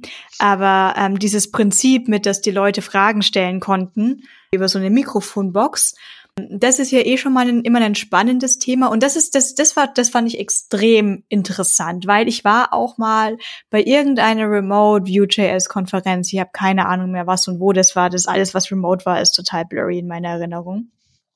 Aber auch da waren wir in irgendeinem so Chat-Tool Konferenzsystem mit so weißt schon, wo so die Köpfe größer und kleiner werden und die Lautsprache, also eigentlich ganz technisch ganz nett aber jeder war halt muted und äh, Kamera aus. Und ähm, ich habe mich schon fast schon, ich weiß nicht, ob Fremdschämen das Richtige, aber es war so unangenehm, diese Situation, wo ähm, Evan dann war und so, und? Fragen? und alle so, mm, mm, dann war so eine Stille und irgendwann so, ja, dann äh, erklären wir das mal für beendet und tschüssi. Aber die Situation bei der Vue.js-Conf, die war ja das komplette Gegenteil. Ähm, selbstverständlich, durchorganisiert, wie wir alle sind, gab es ja vorbereitete Fragen, falls es passiert, dass tatsächlich jetzt niemand eine Frage stellt die Teilnehmer und Teilnehmerinnen, die haben da Fragen über Vue.js gestellt, wo ich dachte, ich brauche, ich glaube, ich brauchte noch mal einen Kurs über Vue. Es waren bombastische Fragen mit extrem guten Antworten. Also da hat man gesehen, welcher Need dafür da war, diese deutsche Community mal da ähm, die eine Möglichkeit haben, so ein Redeportal zu haben. Absolut, absolut. Das war ähm, ein, ja, äh, ich fand das auch krass zu sehen, welche Dynamik das äh, einfach dann ja ähm, angenommen hat irgendwie. Und die Leute hatten wirklich Lust gehabt darauf. Und das hast du bei der gesamten Veranstaltung gemerkt. Es war halt dieser, ja, es war so, ich sag jetzt mal, das freie Atmen ist, ist sogar fast richtig in dem Kontext. Das ist noch so ein anderes Thema, was uns natürlich auch sehr lange beschäftigt hat, das freie Atmen, beziehungsweise das Atmen vor Ort, äh, beziehungsweise die äh, Herausforderungen, die man da nochmal hatte, ähm, Corona-Maßnahmen oder Schutzmaßnahmen dementsprechend bereitzustellen. Aber die Leute sind halt wirklich in Kontakt getreten. Es war vom ersten Moment dann hat sich es einfach richtig angefühlt. Und ich glaube, das ist das Wichtigste. Das war uns auch wichtig gewesen, genau das zu machen. Ne, Konferenzen zu organisieren, egal ob das jetzt NGDE ist oder ob das jetzt die View Community ist, die sogar miteinander irgendwie Connections aufbauen. Das war einfach cool. Auch vom, vom Bootcamp habe ich ja ein paar Leute mit ausgebildet und auch genauso wie Robin. Und für mich war das und für ihn auch dort die Möglichkeit, Leute kennenzulernen, die ich remote ausgebildet hatte, ne? während der Pandemie. Also nie die Chance gehabt, mit den, mit deinen Trainees zu sprechen. Und da waren welche wirklich live vor Ort. Und das war ein cooles Gefühl gewesen und auch Leute äh, aus Spanien zu sprechen, ne, die wirklich sehr viel bewegt haben, wie Eduardo zum Beispiel, ne, der sehr viel macht in der Community. Die waren einfach live vor Ort, die stehen einfach vor dir und du kannst mit ihnen sprechen. Oder Stefan zum Beispiel. Ich habe mein Buch vergessen, ich wollte es eigentlich von ihm signieren lassen. So, ich glaube, das haben viele gemacht, so ja. Und ähm, ja, das war einfach cool. Und ich gebe mal weiter an Robin, der wollte was ergänzen, glaube ich. Genau. Das war ist auch ein wichtiger Punkt. Also ich glaube, ähm, was du auch meintest mit, dass ähm, Eden dabei war oder Avenue und dass das halt wir haben halt gesagt, wir wollen eine Community-Konferenz machen. So, und das ist halt, glaube ich, auch ein wichtiger Punkt, den wir auch meiner Meinung nach geschafft haben, dass wir halt gesagt haben, okay, wir wollen nicht eine Gelddruckmaschine jetzt zum Thema Y, ah, es ist heute View, cool, dann machen wir jetzt, schreiben wir jetzt mal View drauf, sondern wir haben wirklich gesagt, nee, wir wollen eine Community-Konferenz äh, und wir wollen die Leute aus Community da haben und darum sind wir ja auch, wie wie Joe meinte, in Vorleistung gegangen und haben auch gesagt, so cool, wir supporten das Vue.js-Projekt selber mit den, mit den Einnahmen, die wir halt bisher haben, in der Hoffnung, bei Community-Arbeit in meinem äh, Dings zahlt sich immer aus. Das ist wie so, wie, so, wie so, wie so Karma. Was man halt reingibt, kriegt man auch zurück. Das gleicht sich immer aus, ob früher oder später. Und darum äh, haben wir auch sehr viel Mühe in so Sachen gesteckt, wie zum Beispiel einen Blind-Voting-Prozess. So, der ist also stark, stark inspiriert, ähm, wenn Hörer und Hörerinnen das kennen, vom JSConf.eu Blind Voting Prozess. Das heißt, ähm, es werden Namen geschwärzt, es werden ähm, alle Hinweise auf die Person geschwärzt und es wird wirklich nur nach Titel und Abstract gewotet. So, und dann wird, wird wirklich, gibt es ein, zwei, drei Iterationen, wo die ganzen äh, Talks ähm, gewotet werden. Und am Ende kommt es dann halt so dazu, dass die letzten 30, die Top 30 werden halt aufgedeckt. Äh, und da muss man gucken, okay, gibt es, gibt es Dubletten? Hat irgendein Speaker, Speakerin vielleicht sechs Talks eingereicht, die jetzt alle oben sind. Was passiert da irgendwie? Aber in, äh, im Normalfall ist es so, dass man dann noch ein bisschen schieben muss nach links und rechts. Sich hat aber eigentlich schon ganz automatisch äh, ein sehr diverses Feld ähm, ähm, auftut und nicht, äh, weil was zum Beispiel die Ängste bei unserer ersten Konferenz waren, wo wir das erste Blindvoting gemacht haben, war halt so, oh mein Gott, aber, aber äh, was ist denn, wenn jetzt nur First-Time-Speaker da sind? Selbst dann wäre es halt so. Ist vollkommen in Ordnung. Wenn die gute Abstract guten und guten, guten Titel machen, dann sollen sie es auf jeden Fall machen. Aber es war wirklich so, dass wir auch beim, bei der ersten auch bei der zweiten Iteration der NGDE das hatten, dass halt dieser Blind-Voting-Prozess so ein schönes Line-up und ein faires Line-up und auch neuen Menschen das mal ermöglicht, da reinzukommen, weil ähm, sonst ist es ja immer nur so, okay, wie Vanessa, wie du eben auch meintest, ich, ich schreibe mal meine 20 Nasen an, die ich zu dem Thema kenne oh, okay, und dann sind dieselben 20 Nasen auf denselben 20 Konferenzen. Und so haben halt mal Menschen wirklich komplett die Möglichkeit, neu da reinzukommen und sich auch mal zu präsentieren und auch mal einfach mal diesen Schritt zu gehen. Das fand ich total schön. Sowohl der Blindvoting-Prozess auch als unser, unser Scholarship, wo, die, wo wir die Bewerbung hatten, wo wir halt gesagt haben, okay, wir haben ein Budget, wo wir halt Menschen je nach, also wir haben das immer nach äh, innerhalb von Deutschland, innerhalb Europa und Welt gemacht.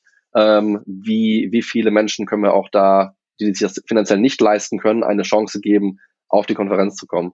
So, ich sage nicht, dass das alles perfekt lief. Also wir hatten auch auf jeden Fall hier und da unsere Ecken und Kanten, äh, weil wir halt einfach auch einen Haufen von ehrenamtlichen Bandiers nebenbei gemacht haben. Bleibt immer irgendwas liegen. Aber ich finde schon generell bin ich sehr zufrieden mit unserem Engagement bei der 2022er Version und ich glaube, dass wir das nächstes Mal einfach noch ein bisschen besser wieder machen und ich freue mich sehr, dass das einfach unsere Kernbausteine dieser Konferenzen sind definitiv. Jetzt weiß ich nicht, ob Stefan oder Dave zuerst war. Ihr dürft euch prügeln, ich mute mich. Mir ist egal. Kann gerne der Dave zuerst. Okay, danke. Ähm, genau, ich wollte ja eigentlich äh, noch mal kurz auf dieses, ne, wir haben ja ganz klar gesagt, wir wollen, wir wollen keine, ähm, äh, keine Konferenz sein, die quasi als Geldverdienen Eigenzweck quasi da ist, sondern es soll quasi eine Community-Konferenz sein. Ne, was wie für, also für mich persönlich war das so, dass, dass das Wichtigste überhaupt, ne, dass eben, ähm, dass die Community ähm, davon profitiert und mein Hauptziel war ja eigentlich, dass die beiden Communities, dass die View und die Angular Community, dass sie quasi ihre, dass sie quasi ähm, Kontaktpunkte haben und sich vielleicht connecten können und dass da vielleicht dann irgendwie auch so Synergien entstehen und so weiter. Ich habe übrigens auch gerade ein Fremdwort gebracht. Ich hoffe, es war das Richtige und ähm, ne, und äh, das, äh, ich habe mich gerade rausgemacht. Nein, äh, und dass das eben, dass das irgendwie so ein, so ein ganz, ganz wichtiger Punkt für mich war, dass eben, hey, es soll eine Community-Konferenz sein, die Community soll damit irgendwie, ne, und ähm, und das, was, was Robin ja gerade eben auch sagte, dass man irgendwie quasi ähm, in die Community investiert. Ich sag immer, du musst zuerst in die Leute investieren und danach wird alles andere selber kommen. Also auf jeden Fall Focus on People and äh, Money will follow oder so in der Art, ne? Habe ich das letztes mit Brecht einmal besprochen. Ähm, das sind so, so ganz krasse Dinge. Die, die Community ist, ein ziemlich cooler Ort, um irgendwie ganz, ganz viel coole Sachen zu organisieren und zu lernen. Und die lässt sich dann eben auch nicht im Stich. Ne? Und dann irgendwie zu sehen, welche Leute alle kommen. Ne? Also ich meine, bei, äh, bei der View-Konferenz, ich kannte ja fast niemanden ne, weil äh, das gar nicht meine Bubble ist. Und äh, das war für mich total wichtig, dann eine Stage Manager zu machen, weil ich wollte die, die Speaker kennenlernen, ich wollte die Leute kennenlernen, ich wollte mitkriegen, wie sieht denn diese Community aus. Ähm, ich habe ja im Prinzip ein ganz spezielles Bild, wie so eine Community aussehen muss damit sie weil sie dann so funktioniert, also wie sie aussehen muss, wenn sie gut funktioniert. Na, also weil ich das eben aus der Angular Community aus vielen Ecken kenne. Und ähm, es war irgendwie äh, für mich war es so das das geilste so zu sehen, dass die View Community ähm, im Prinzip genauso funktioniert. Ne, dass das irgendwie ganz, ganz viele ähm, individuelle Menschen sind, die aber super cool zusammenarbeiten können und zusammen irgendwie was machen können und wo ganz, ganz viel ähm, auch Support von allen Seiten kommt und dass die ganzen Speaker auch nicht diese ganzen ähm, ne, hier ähm, Typen sind, die irgendwo stehen und sagen, hey, ich bin übrigens ein Master of Science von sonst was und View und ähm, die kannst du nicht ansprechen, sondern dass sie alle quasi, die kannst du anschreiben oder angehen und sagen, hey, zeig mal bitte, mach mal. Ne, und das zu sehen, das fand ich ziemlich cool. Und das eben dann so, das denn auch den Leuten zu zeigen, hey, ähm, die Community ist gar nicht, das ist genauso einfach nur Nerds, genauso wie eben bei der Angular Community. Also mein, meine größte Angst war ja, dass wir ähm, irgendwann mal so eine so eine äh, Situation haben wie zwischen der Angular Community und einer anderen Community, die ich jetzt nicht erwähnen möchte, wo es ja irgendwie relativ toxisch eine Zeit lang irgendwie zuging. Und ähm, das wollte ich eben um jeden Preis vermeiden. Und das glaube ich, hoffe ich, dass wir das irgendwie ganz gut hingekriegt haben, äh, dass ich die Angular Community gut äh, präsentiert habe und dass ich trotzdem irgendwie hingekriegt habe, dann die, die View-Leute irgendwie da ähm, mit den Angular-Leuten auch zu connecten. Und das war cool. Ich habe dort zwei Kleinigkeiten, die, die beitragen kann. Ähm, das erste ist auch das, was, was Joe jetzt gesagt hat, nicht? Ähm, die endlich die Gelegenheit haben, viele Leute aus der Community einmal live zu sehen. Oh, den kennt man von Twitter, den kennt man von Mastodon oder von, von so und so. Äh, aber der ist jetzt hier und man kann, kann die Person ansprechen. Ich war ja ein bisschen ein Zaungast bei der Konferenz, weil ich habe mit, mit Vue.js so einfach wirklich nix zu tun. Ich habe es vor ein paar Jahren ausprobiert, super, äh, mach's halt nicht, nicht. also käme halt Nüsse aus. Aber es war trotzdem spannend zu sehen, wenn du dann dort bist vor Ort, und du schaust ein bisschen so, wie sie auf einmal in, im Saal Gruppen bilden, ähm, Leute fallen sich in die Arme, weil sie sie tatsächlich einmal sehen oder stehen beim, beim Sponsorstand und sagen, hey, wow, wir kennen euch, wir haben euch da und dort gesehen und wir nutzen euch oder sonst irgendwas. Und, und jetzt sind tatsächlich Gesichter dahinter. Und du kannst die Leute ansprechen und du kannst mit denen auf einen Kaffee gehen und solche Sachen. Oder du triffst das beim, beim Frühstück und redest einfach ein paar, ein paar Sätze miteinander. Es klingt zu verrückt, nicht? Weil, weil das war ja irgendwie, eh immer so. Aber, aber das hat halt in den letzten zwei Jahren einmal gezeigt, das ist nicht nur gut, dass das passiert, sondern in meiner Meinung auch, auch absolut notwendig. Also ich, ich glaube, dass, dass äh, die Community ganz, ganz bestimmt solche Ankerpunkte braucht. Das erdet ein bisschen, äh, das, das bringt dann auch ein bisschen runter. Also den, den ganzen Energieschub, den du kriegst und die ganze Motivation, die du kriegst, ähm, ist die eine Sache. Aber auf der anderen Seite, ja, es ist das ist jetzt österreichisch, tut mir sehr leid, das tariert die wieder ein bisschen aus. Nicht? Also du, du kommst, kommst wieder ähm, kommst wieder ins Gesamtgefüge. Und das habe ich halt auch bei, bei eurer Konferenz, also ich war ja bei der View-Konferenz dann dort ganz, ganz massiv wahrgenommen. Ähm, und tatsächlich sogar zwei Wochen später war ich auf der, auf der Eurorast auch in Berlin. Also ich habe quasi die gleiche Strecke zweimal hintereinander in zwei Wochen gemacht. Und da war es genau das Gleiche. Also da, da hast du gemerkt, hey, wow, man, man kennt sich, man, man, man hat schon oft miteinander gesprochen, aber jetzt nice über die Gelegenheit, dass man eine ganze Pause nutzen kann, kann mit dir quatschen und ähm, es, es hat einfach äh, äh, jeder auch wollen. Und das ist, glaube ich, auch bei eurer Konferenz irrsinnig gut rübergekommen. Das, das eine. Das andere, auf das ich noch kurz, kurz ansprechen wollte, war, was der Robin gesagt hat zu dem Blind Voting. Ich finde das sehr spannend, also Blind Voting ist immer, immer spannend, weil, weil, hey, man weiß ja nicht, was rauskommt, ne? Super. Äh, immer Überraschung. Ähm, es ist aber trotzdem ein wirklich sehr, sehr cooles Line-Up zusammengekommen. Und meine Frage war jetzt die, äh, habt ihr irgendwelche, äh, weiß nicht, so, so Hilfsmittel gebraucht oder, oder gewisse Leute anschreiben müssen, dass sie beim Blind Voting mitmachen oder dass sie, dass sie einreichen, ähm, dass, dass Vorträge eingereicht werden? Weil das Ding kann natürlich auch, wenn man wenn man nicht darauf aufpasst, irrsinnig nach hinten losgehen wenn dann nur eine gewisse äh, Personengruppe äh, einreicht und einfach nur aus, aus, aus Mangel an Alternativen die Vorträge schon in eine Richtung gehen. Also das war interessant zu wissen. Dave, ich dränge mich mal vorne, um die Frage zu beantworten. Wir haben, also ich kann jetzt primär für das, ähm, für das äh, NGDE 2019-2022 sprechen. Wir, ist ja so, dass ich seit 2012, 13 in der Angular Community eigentlich aktiv war und bin und im Prinzip da schon mit Portalen und Newsletter und Social Media Accounts eigentlich eine Reichweite hatte und äh, da damals geschrien habe, so hey, wir machen eine Konferenz, Call for Paper und ich glaube, wir hatten, ich weiß nicht, wie viel wir bei der zweiten hatten, aber bei der ersten hatten wir, glaube ich, 380 Einreichungen, was ich total krass finde. Also hätte ich nicht gedacht. Und die waren auch super. 380. 380, ja. Und wir hatten, wir hatten 16 Slots. Also, ähm, und es war wirklich so, allein diese 380 durchzulesen, ne, hat mich drei Tage gekostet und wir haben drei Iterationen gemacht. Also wir haben dreimal gewotet und dann nochmal Finales entschieden. Einfach, es war schon richtig, richtig abgefahren. Und da war eigentlich ähm, nicht die Angst, äh, es ist, ist so ein bisschen Anspannung, würde ich sagen. Auf jeden Fall kann ich, kann ich komplett verstehen.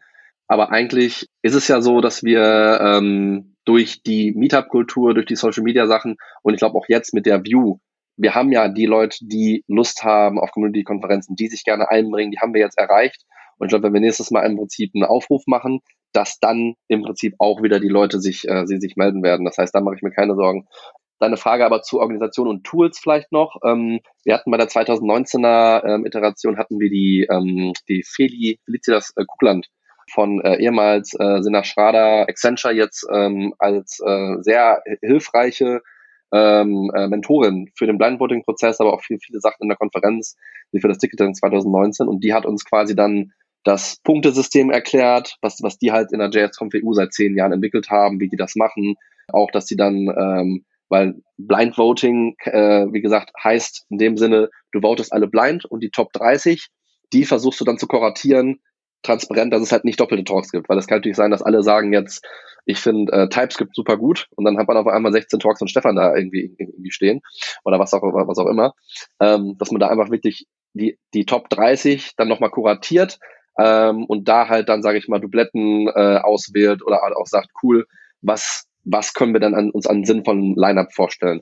Und ähm, ein sehr lustiger Fakt zum Blind Voting, man könnte Fakt auch anders äh, deuten, weil bei der Angular-Konferenz haben wir es zwei Jahre in Folge geschafft, oder hat es, haben es Google-Mitarbeiter geschafft, die an Angular Core selber mitarbeiten, den Abstract und den Titel leider nicht qualitativ hoch genug zu schreiben, dass wir Google Angular Core Committer zweimal abgelehnt haben weil es, aber das haben wir auch durchgezogen, ganz ehrlich. Wenn die sich halt keine Mühe geben bei dem Titel und bei dem Abstract, tut es mir leid. So, also können sie super gerne machen. Dann gab es noch, noch, noch, noch ein paar Diskussionen. Ich weiß, das ist schlecht, aber ganz ehrlich, wenn wir es durchziehen, dann will ich es auch ganz durchziehen. Und dann ist es leider so. Wenn, wenn sich Leute keine Mühe geben und jemand anders sich wirklich Mühe gibt für einen Titel und einen Abstract und ist dann halt ein First-Time-Speaker und kriegt einen Slot, den vielleicht ein Core-Mitglied bekommen hätte, hätte er sich mehr Mühe gegeben, selber schuld. Also solche Sachen kommen auch vor. Gibt auch dann, sage ich mal, so ein kleines Ninnene. Aber ganz ehrlich, Leute, da müsst ihr euch nächstes Mal halt mehr Mühe geben und dafür ist das Blind Voting da. Gleiche Chancengleichheit für alle. Und nicht nur, weil man die Nase kennt, dass die automatisch dann auf, auf, auf der Bühne steht, sondern dass auch neue Menschen sich mal durchmischen können. Wenn das deine Frage beantwortet, falls ich die Aspekte davon alle beantwortet habe. Super.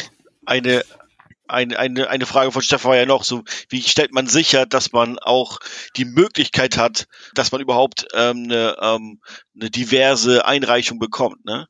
Und ich glaube, ähm, für alle, die ähm, dran denken, eine Konferenz zu organisieren oder irgendein Event zu organisieren, du musst einfach Leute haben, die, ähm, die eine Reichweite haben. Ne? Das heißt, du musst dir nachher irgendwelche wahrscheinlich Core-Mitglieder nehmen, die das Ganze mit unterstützen und die das Ganze retweeten, sodass eben die Leute auch mitkriegen, okay, ähm, der hat gesagt, ich soll da mal was einschreiben oder einschicken, dann schicke ich da was ein. Ne? Also klar, wenn du nämlich wie nur so eine Bubble hast, die nur aus weißen äh, alten Dudes besteht, dann kriegst du natürlich auch nur weiße alte Dudes, die was einreichen und dann bringt ja auch ein Blind Voting nichts, weil das irgendwie dann trotzdem alles gleich bleibt. Ne? Deswegen, das war irgendwie ganz cool. Und ähm, dann hattest du noch gesagt, dass irgendwie die ähm, ähm, die, die Unterhaltung beim Essen und sowas, dass das irgendwie und auch generell, dass die Unterhaltung immer sehr cool waren. Das ist auch etwas, was wir ganz krass auch fokussiert haben, ne? Oder auch irgendwie forciert haben, dass wir gesagt haben, hey, ähm, wir wollen Pausen haben. Pausen haben, dass die Leute auch zwischen den Talks Äh, wir haben, glaube ich, immer zwei Talks gemacht, dann gab es eine Pause, dann gab es wieder zwei Talks. Und ähm, wir hatten am Anfang so ein bisschen Bauchschmerzen, scheiße, sind die Talks jetzt, äh, sind die Pausen zu lang, ähm, aber im Endeffekt war es jedes Mal so, dass die Pause eigentlich fast zu kurz war gefühlt, weil die Leute so viel miteinander gequatscht haben, da waren so viele Austauschen über das Thema und so weiter, weil ich meine, das ist nichts, was, da werden Sachen vorgestellt und dann sind es teilweise auch kontroverse Themen, die da irgendwie diskutiert werden, ähm, sowas wie NJX oder ein Component Store oder irgendwie ähm, dann, äh, wie kann ich jetzt ähm, mit View ähm, irgendwie so einen Bildprozess mit einbauen, wie kann ich Nux da mit reinpacken und so weiter. Das ja alles so eine, so eine nachher Designentscheidung, die wieder äh, treffen muss und daraus entstehen ja dann Diskussionen und ähm, dafür muss man auf jeden Fall gucken, dass man Pausen hat, dass die Leute miteinander auch quatschen können. Das war ähm, etwas, was wir ganz, ganz krass auch irgendwie ähm, da mit reinbringen wollten. Ja, Vanessa hat vorhin auch geschrieben, dass ähm, äh, sie hatte ja auch, das kann ich ja voll unterschreiben, ne? Das, ähm, ich hab bei, bei beiden habe ich ja im Blind Voting auch die Abstract mitgemacht und durchgelesen und so weiter und auch mitgevotet. Und das ist schon anstrengend, wenn man sich dann irgendwie so tagelang die ganzen Sachen durchliest und entscheiden muss, ist das jetzt interessant oder nicht interessant und so weiter. Ähm, und okay, ist das cool und so.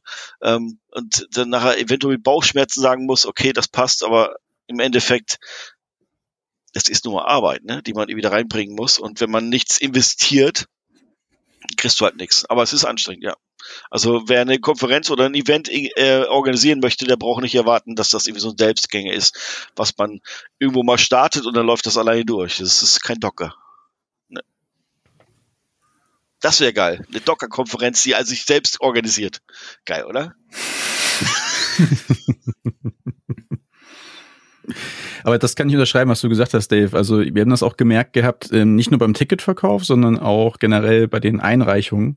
Äh, wir mussten schweren Herzens uns dazu entscheiden, ein bisschen zu verlängern noch, weil so viele Einreichungen noch nachträglich. Das war ist auch so ein Phänomen irgendwie, glaube ich. Das ist ja, ich glaube, das nennt sich das Parkische, Parkinson'sche Gesetz oder irgend sowas, keine Ahnung, irgendwie.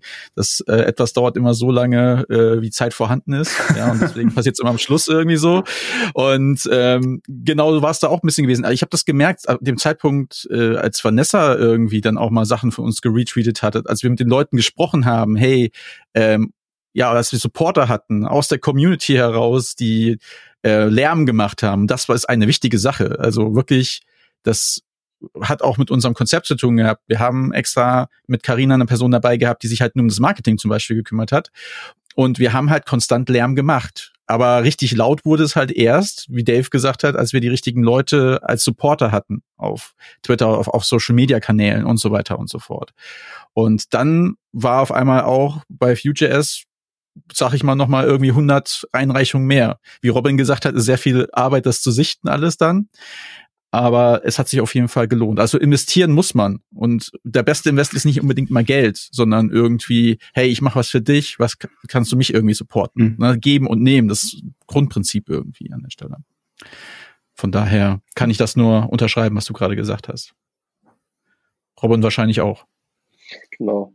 Ja, ich würde vielleicht noch ein bisschen darauf, darauf eingehen, vielleicht wenn jetzt auch ähm, Menschen mal äh, Bock haben, bei einer äh, Konferenzorga zu supporten oder auch mal selbst eine zu machen, äh, vielleicht noch so ein bisschen darauf eingehen, was wir, was wir auch alles so gemacht haben. Mit den, mit den Pausen zum Beispiel. Wir haben ja alle Talks in wirklich sehr, sehr guter Qualität aufgenommen, damit die Leute, weil ich bin, ich bin auch so ein Mensch, es tut mir sehr leid für die Speaker und Speakerinnen, die dann da sind, ich quatsche dann gerne mit denen danach, aber ich bin da, um die Leute vor Ort zu treffen. Und ich bin dann immer so, okay, wenn ich einen Talk habe jetzt irgendwie, äh, den ich unbedingt sehen möchte, weil ich die Person mal live sehen möchte, geht auf jeden Fall hin. Aber ansonsten sind die ja auf unserem YouTube-Kanal in Top-Qualität. Die kann man vorwärts, rückwärts abspulen, Pausen machen, mitcoden, alles Mögliche. Äh, und ich möchte dann vielleicht mit der Person nach dem Talk da nochmal machen. Aber für mich ist die Konferenz ein Ort der Begegnung.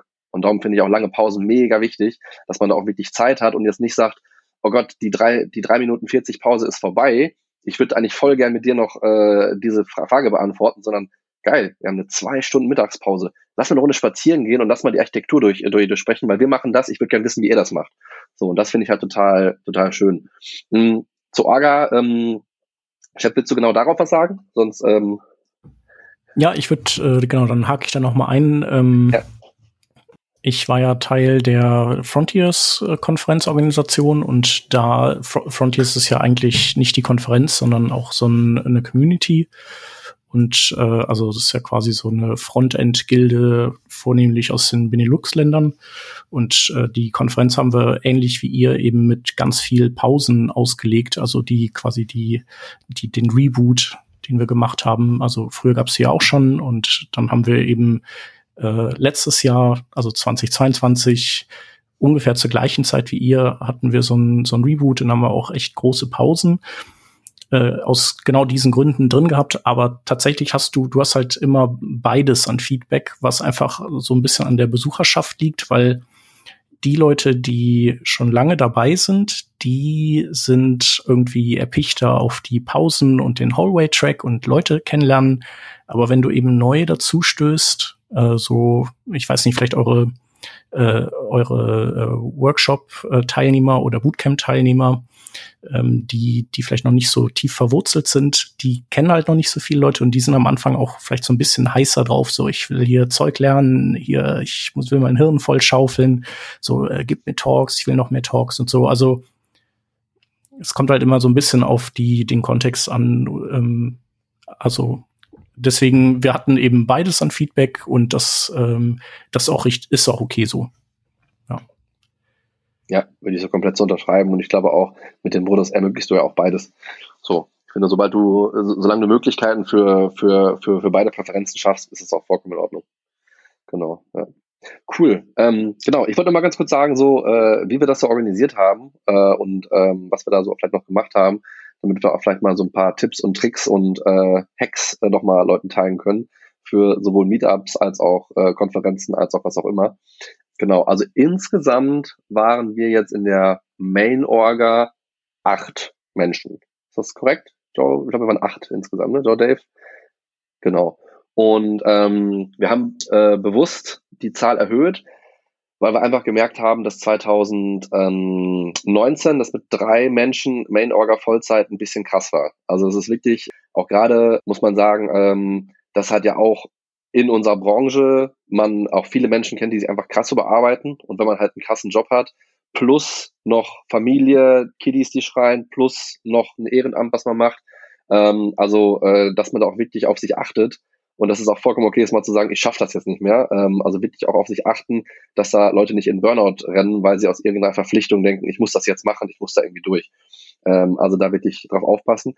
Darum haben wir unser Team auf acht erhöht, was ja, wie das halt mit jedem System so ist, theoretisch die Arbeit durch acht teilt, praktischen Kommunikationsoverhead entsteht, den man auch erstmal machen muss. Ähm, dazu muss man auch mal sagen, wir mussten uns auch finden. Also wir hatten diese typischen Storming-Phasen äh, mit Zusammenfinden, was wollen wir, ähm, jetzt lieben wir uns alle wieder. Äh, und dann, äh, das war auch schon sehr, sehr spannend, ähm, auch dass es remote war. Wir haben uns ähm, anderthalb Jahre lang mindestens alle zwei Wochen getroffen für ähm, ein bis zwei Stunden abends äh, und haben uns dann in den Monaten vor der Konferenz ähm, alle zusammen einmal die Woche getroffen und die letzten Wochen wirklich auch ja fast täglich zum Synken haben uns organisiert über Discord. Also wir hatten einen Discord-Server, wo wir alle zusammen ähm, eingeladen waren, ähm, wo wir dann äh, auch mal eben Voice-Channels hatten. Wer Discord nicht kennt, das ist so ein Chat-Server ähnlich wie Slack, wo es auch so Voice-Channel kennt. Ich glaube, mittlerweile kennt jeder Discord ähm, und nur, dass ihr da Bescheid wisst. Und haben uns darüber äh, ausgetauscht mit verschiedenen Kontextkanälen und ähm, hatten ansonsten Google Drive, wo wir im Prinzip ähm, unsere ganzen Dateien drüber verwaltet haben, eine, ein Trello-Board, um Aufgaben zuzuweisen und dann glaube ich, äh, ja, ähm, jeder von uns bestimmt 100 plus Stunden an Schweiß und Schmerz, die da reingelaufen sind, äh, mit viel Kleinstarbeit, nachdem die Kids im Bett waren, nochmal hier eine Grafik, nochmal da ein Tweet. Und ähm, ich glaube, das ist schon, also man, man, man sollte es nicht unterschätzen. Es macht mega Bock und es gibt auch sehr viel zurück. Aber es war anderthalb Jahre schon so ein Energiefresser, den man, den man sich leisten muss, möchte, wie auch immer, wenn man das macht. Also da sollte man sich wirklich äh, ähm, äh, korrekt sein. Dave ging es auch gesundheitlich in der Zeit nicht so gut. Der hat sich dann noch ein bisschen rausgezogen und ich finde, das ist auch ähm, kannst du gleich vielleicht noch was zu erzählen? Da muss man auch aufeinander aufpassen einfach und sich dann auch ein bisschen, bisschen, bisschen zurücknehmen. Aber Konferenzorga ist halt nicht so leicht äh, und kann ich gleich noch mal was erzählen. Also wir haben uns jetzt zum Beispiel auch, auch entschieden, also wir haben das komplett Non-Profit gemacht. Das heißt, äh, wir haben das äh, 2019 komplett ehrenamtlich gemacht. Wir haben jetzt 2022 uns dafür entschieden, im Prinzip einen, einen Kostenausgleich zu zahlen für die Arbeit, weil ich einfach gesagt habe, jeder, der Arbeiter reinsteckt, weil die ganzen Leute, die Sponsoren und Co. ziehen da auch alle was raus. Also jeder sollte zumindest neu, neutral dazu sein. Aber wir haben jetzt auch gemerkt, dass mit acht Leuten, es ist schon richtig hart. Und ähm, gerade gehen unsere Gedanken eher in die Richtung, ob man nicht ein bis zwei professionelle Eventmanager, Eventmanagerinnen einstellt, die das Handwerk verstehen und dass man äh, eher sagt oben drüber, okay, es gibt so eine Art Kuratoren, die das quasi inhaltlich füllen, die die Community kennen, die die, die Herzenssachen reinbringen, aber das eigentliche Handwerk vom Eventmanagement, also ich habe jetzt, ich weiß jetzt, wie ich Fluchtwege plane. Ich weiß jetzt, wie ich einen Hallenplan für Fluchtwege für die Polizei zeichne. Ich weiß jetzt, wie ich ein Catering für, äh, wir hatten über 1000 Besucher da. Ich weiß auch, wie ich Hotelzimmer für, für, keine Ahnung, 60, 70, 80 Leute, die sich spontan umbuchen, organisiere. Ne? Also es sind, äh, ich bin eigentlich Techie. So, ich kann jetzt so viel aus diesem Bereich, auf den ich eigentlich keine Lust hatte, weil mein Wunsch war eigentlich nur, ich möchte einen Ort schaffen, wo diese Leute was zusammen lernen können, sich austauschen können und das haben können. Ich wollte dieses Event haben. Äh, man muss sich aber sehr bewusst sein, was man sich damit ähm, an die Füße bindet. Also das ist, ähm, Joe kennt es ja auch ähm, von seiner äh, Konferenzorga-Historie. aber ähm, wenn jemand Interesse hat, ich glaube, schreibt uns gerne mal an. Wir können, geben gerne sehr viel Ressourcen, Tipps und Tricks raus für äh, alle Arten von Events. Also wir haben versucht, alles so gut wie es geht in Templates zu packen. Aber ähm, ja, seid euch bewusst, es ist halt schmerzhaft. Habe ich, wurde mir auch vorher gesagt, habe ich auch nicht drauf gehört. Joe, möchtest du noch was äh, sagen? Ich, ich würde in den Chef vorlassen, weil ich glaube, der möchte was direkt dazu sagen, was du gerade gesagt hast. Genau, ich wollte, ich wollte, äh, ich wollte das auch nochmal unterstreichen, dass das äh, mega anstrengend ist. Also weil, ich meine, du hast jetzt ja auch nur ein Teil der Aktivitäten genannt, die da so involviert sind. Aber genau, du musst halt Grafikdesign machen. Also irgendwer muss das ja auch machen. Du musst irgendwie, weiß ich nicht, äh, die, das wie kommt das Internet in die Halle? Was, wer nimmt, wer, was ist das für ein Team, was die Videos aufnimmt und streamt vielleicht? Ähm, äh, all sowas irgendwie, wer fährt Speaker von zum Hotel? Ähm, also da fallen euch bestimmt auch noch tausend Sachen ein.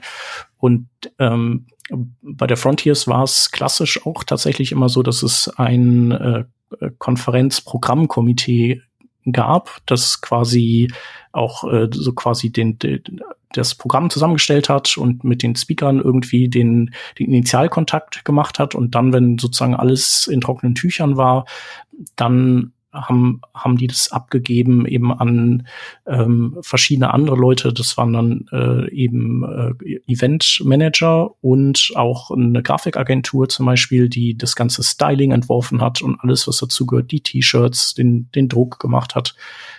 Und äh, das hilft total. Und jetzt bei dem Reboot haben wir das nicht gehabt, weil wir eben nicht wussten, weil das eben auch total unklar war, wie viele Leute kommen. Und wir wollten so äh, Niedrigrisiko-Variante fahren.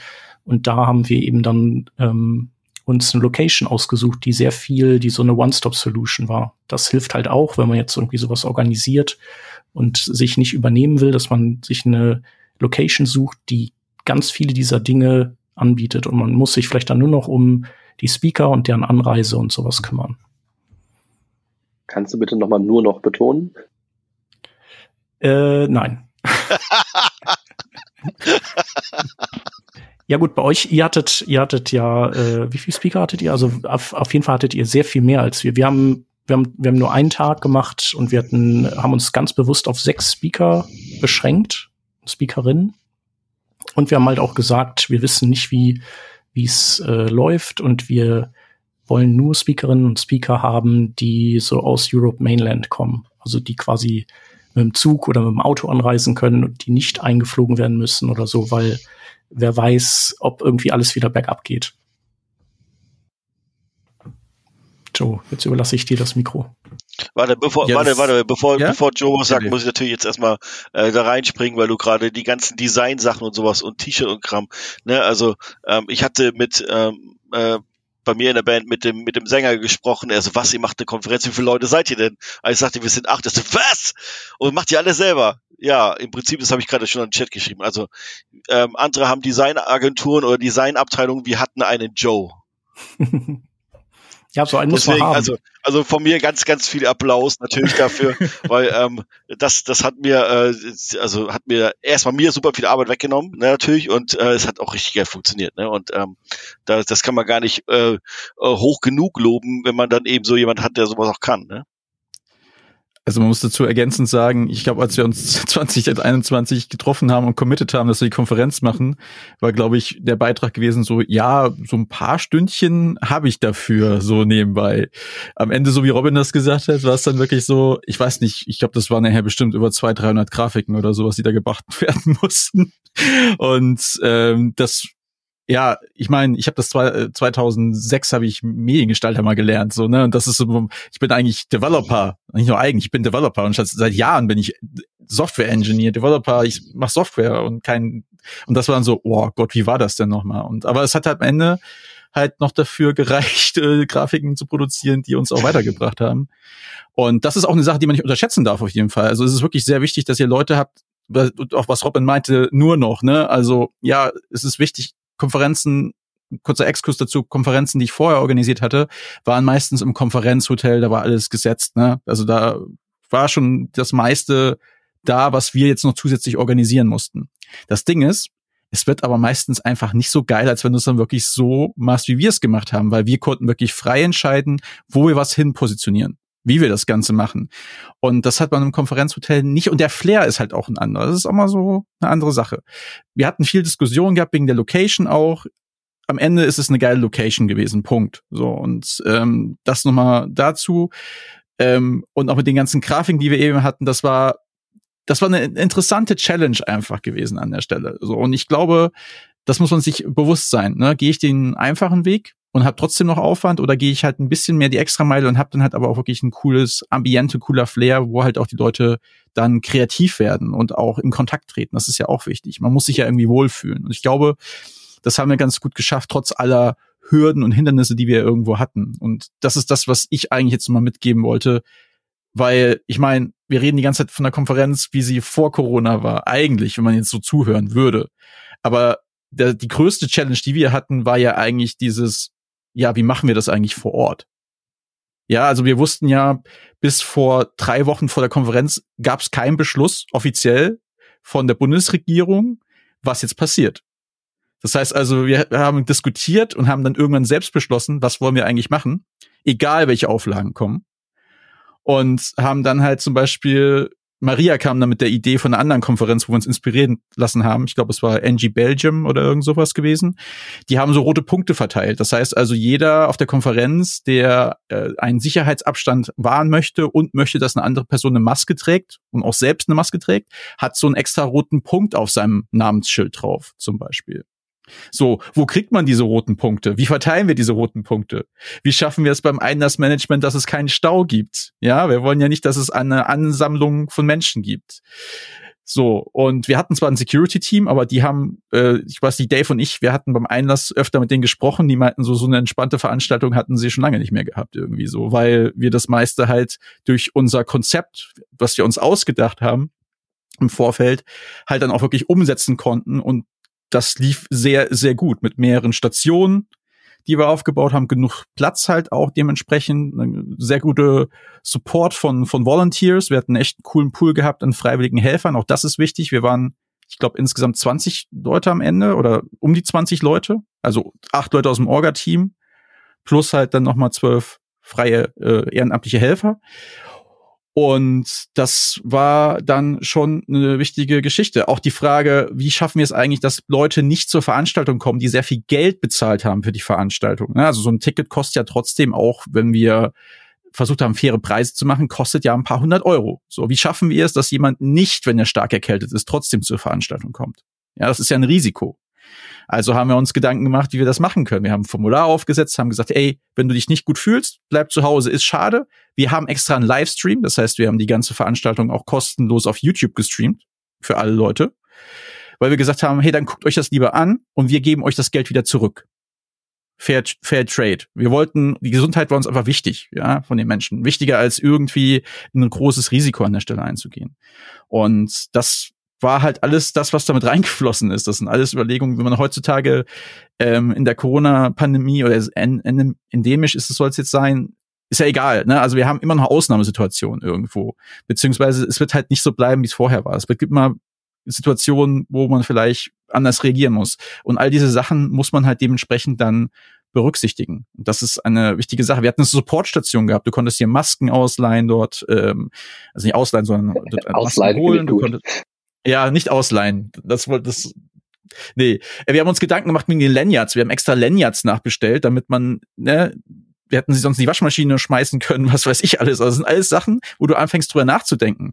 Wenn du auf anderen Konferenzen bist, ähm, ist es so, dass die meistens diese Wegwerflanyards haben. Ne? Da sind Sponsoraufdrücke drauf und dann sammelt man die vielleicht irgendwo. Uns war es wichtig, irgendwie nachhaltig zu sein. Wie schaffen wir das? Wie können wir es schaffen, dass Leute nicht auf Fotos dargestellt werden, wenn sie das nicht möchten? Ja, all diese Dinge sind da mit reingeflossen. Hat jetzt nicht unbedingt was mit Corona an sich zu tun, aber ähm, das waren alles Überlegungen, wo wir uns wirklich wochenlang die Köpfe irgendwie äh, zermadert haben, wie wir das machen können. Wie kriegen wir eine Abendveranstaltung mit 600 Leuten hin? In der Corona-Pandemie. Das war auch eins der größten Probleme, die wir irgendwie hatten. Ne? Also wie schaffst du es irgendwie, die Leute abends noch eine Veranstaltung zusammenzubringen? Und ja, das sind alles Dinge, die da reingeflossen sind. Was ist, also eine Sache noch wichtig, was ist, wenn das halbe Orga-Team mit einem Corona-Positivtest äh, ausfällt? Ich habe mich am Tag dreimal getestet zwischenzeitlich. Also, weil wir hatten irgendwann auch den Zeitpunkt gehabt, dass eine Person bei uns im Raum stand, die sagt so, ich habe einen positiven Corona-Test. Also den, den Case hatten wir. Wir hatten diesen GAU gehabt. Ja, was machst du denn dann? Ja, wir haben die Person, die hat sich dann selbst isoliert und nach draußen äh, be begeben. So, aber ab dem Zeitpunkt hast du halt gemerkt, so hey, das hier ist kein Spaß, weil dieses Problem existiert. Und zwar gerade vor Ort. Und dann fängst du halt auch an, mehr dir auch nochmal die Frage zu stellen, wie, wie, wiefern du selbst dich noch schützen möchtest an der Stelle. Also das sind alles Punkte, die relevant waren auf jeden Fall. Ich wollte eigentlich äh, nur noch mal sagen und euch äh, loben und auch die anderen Community-Konferenzen äh, auch mit über den äh, goldenen Klee loben.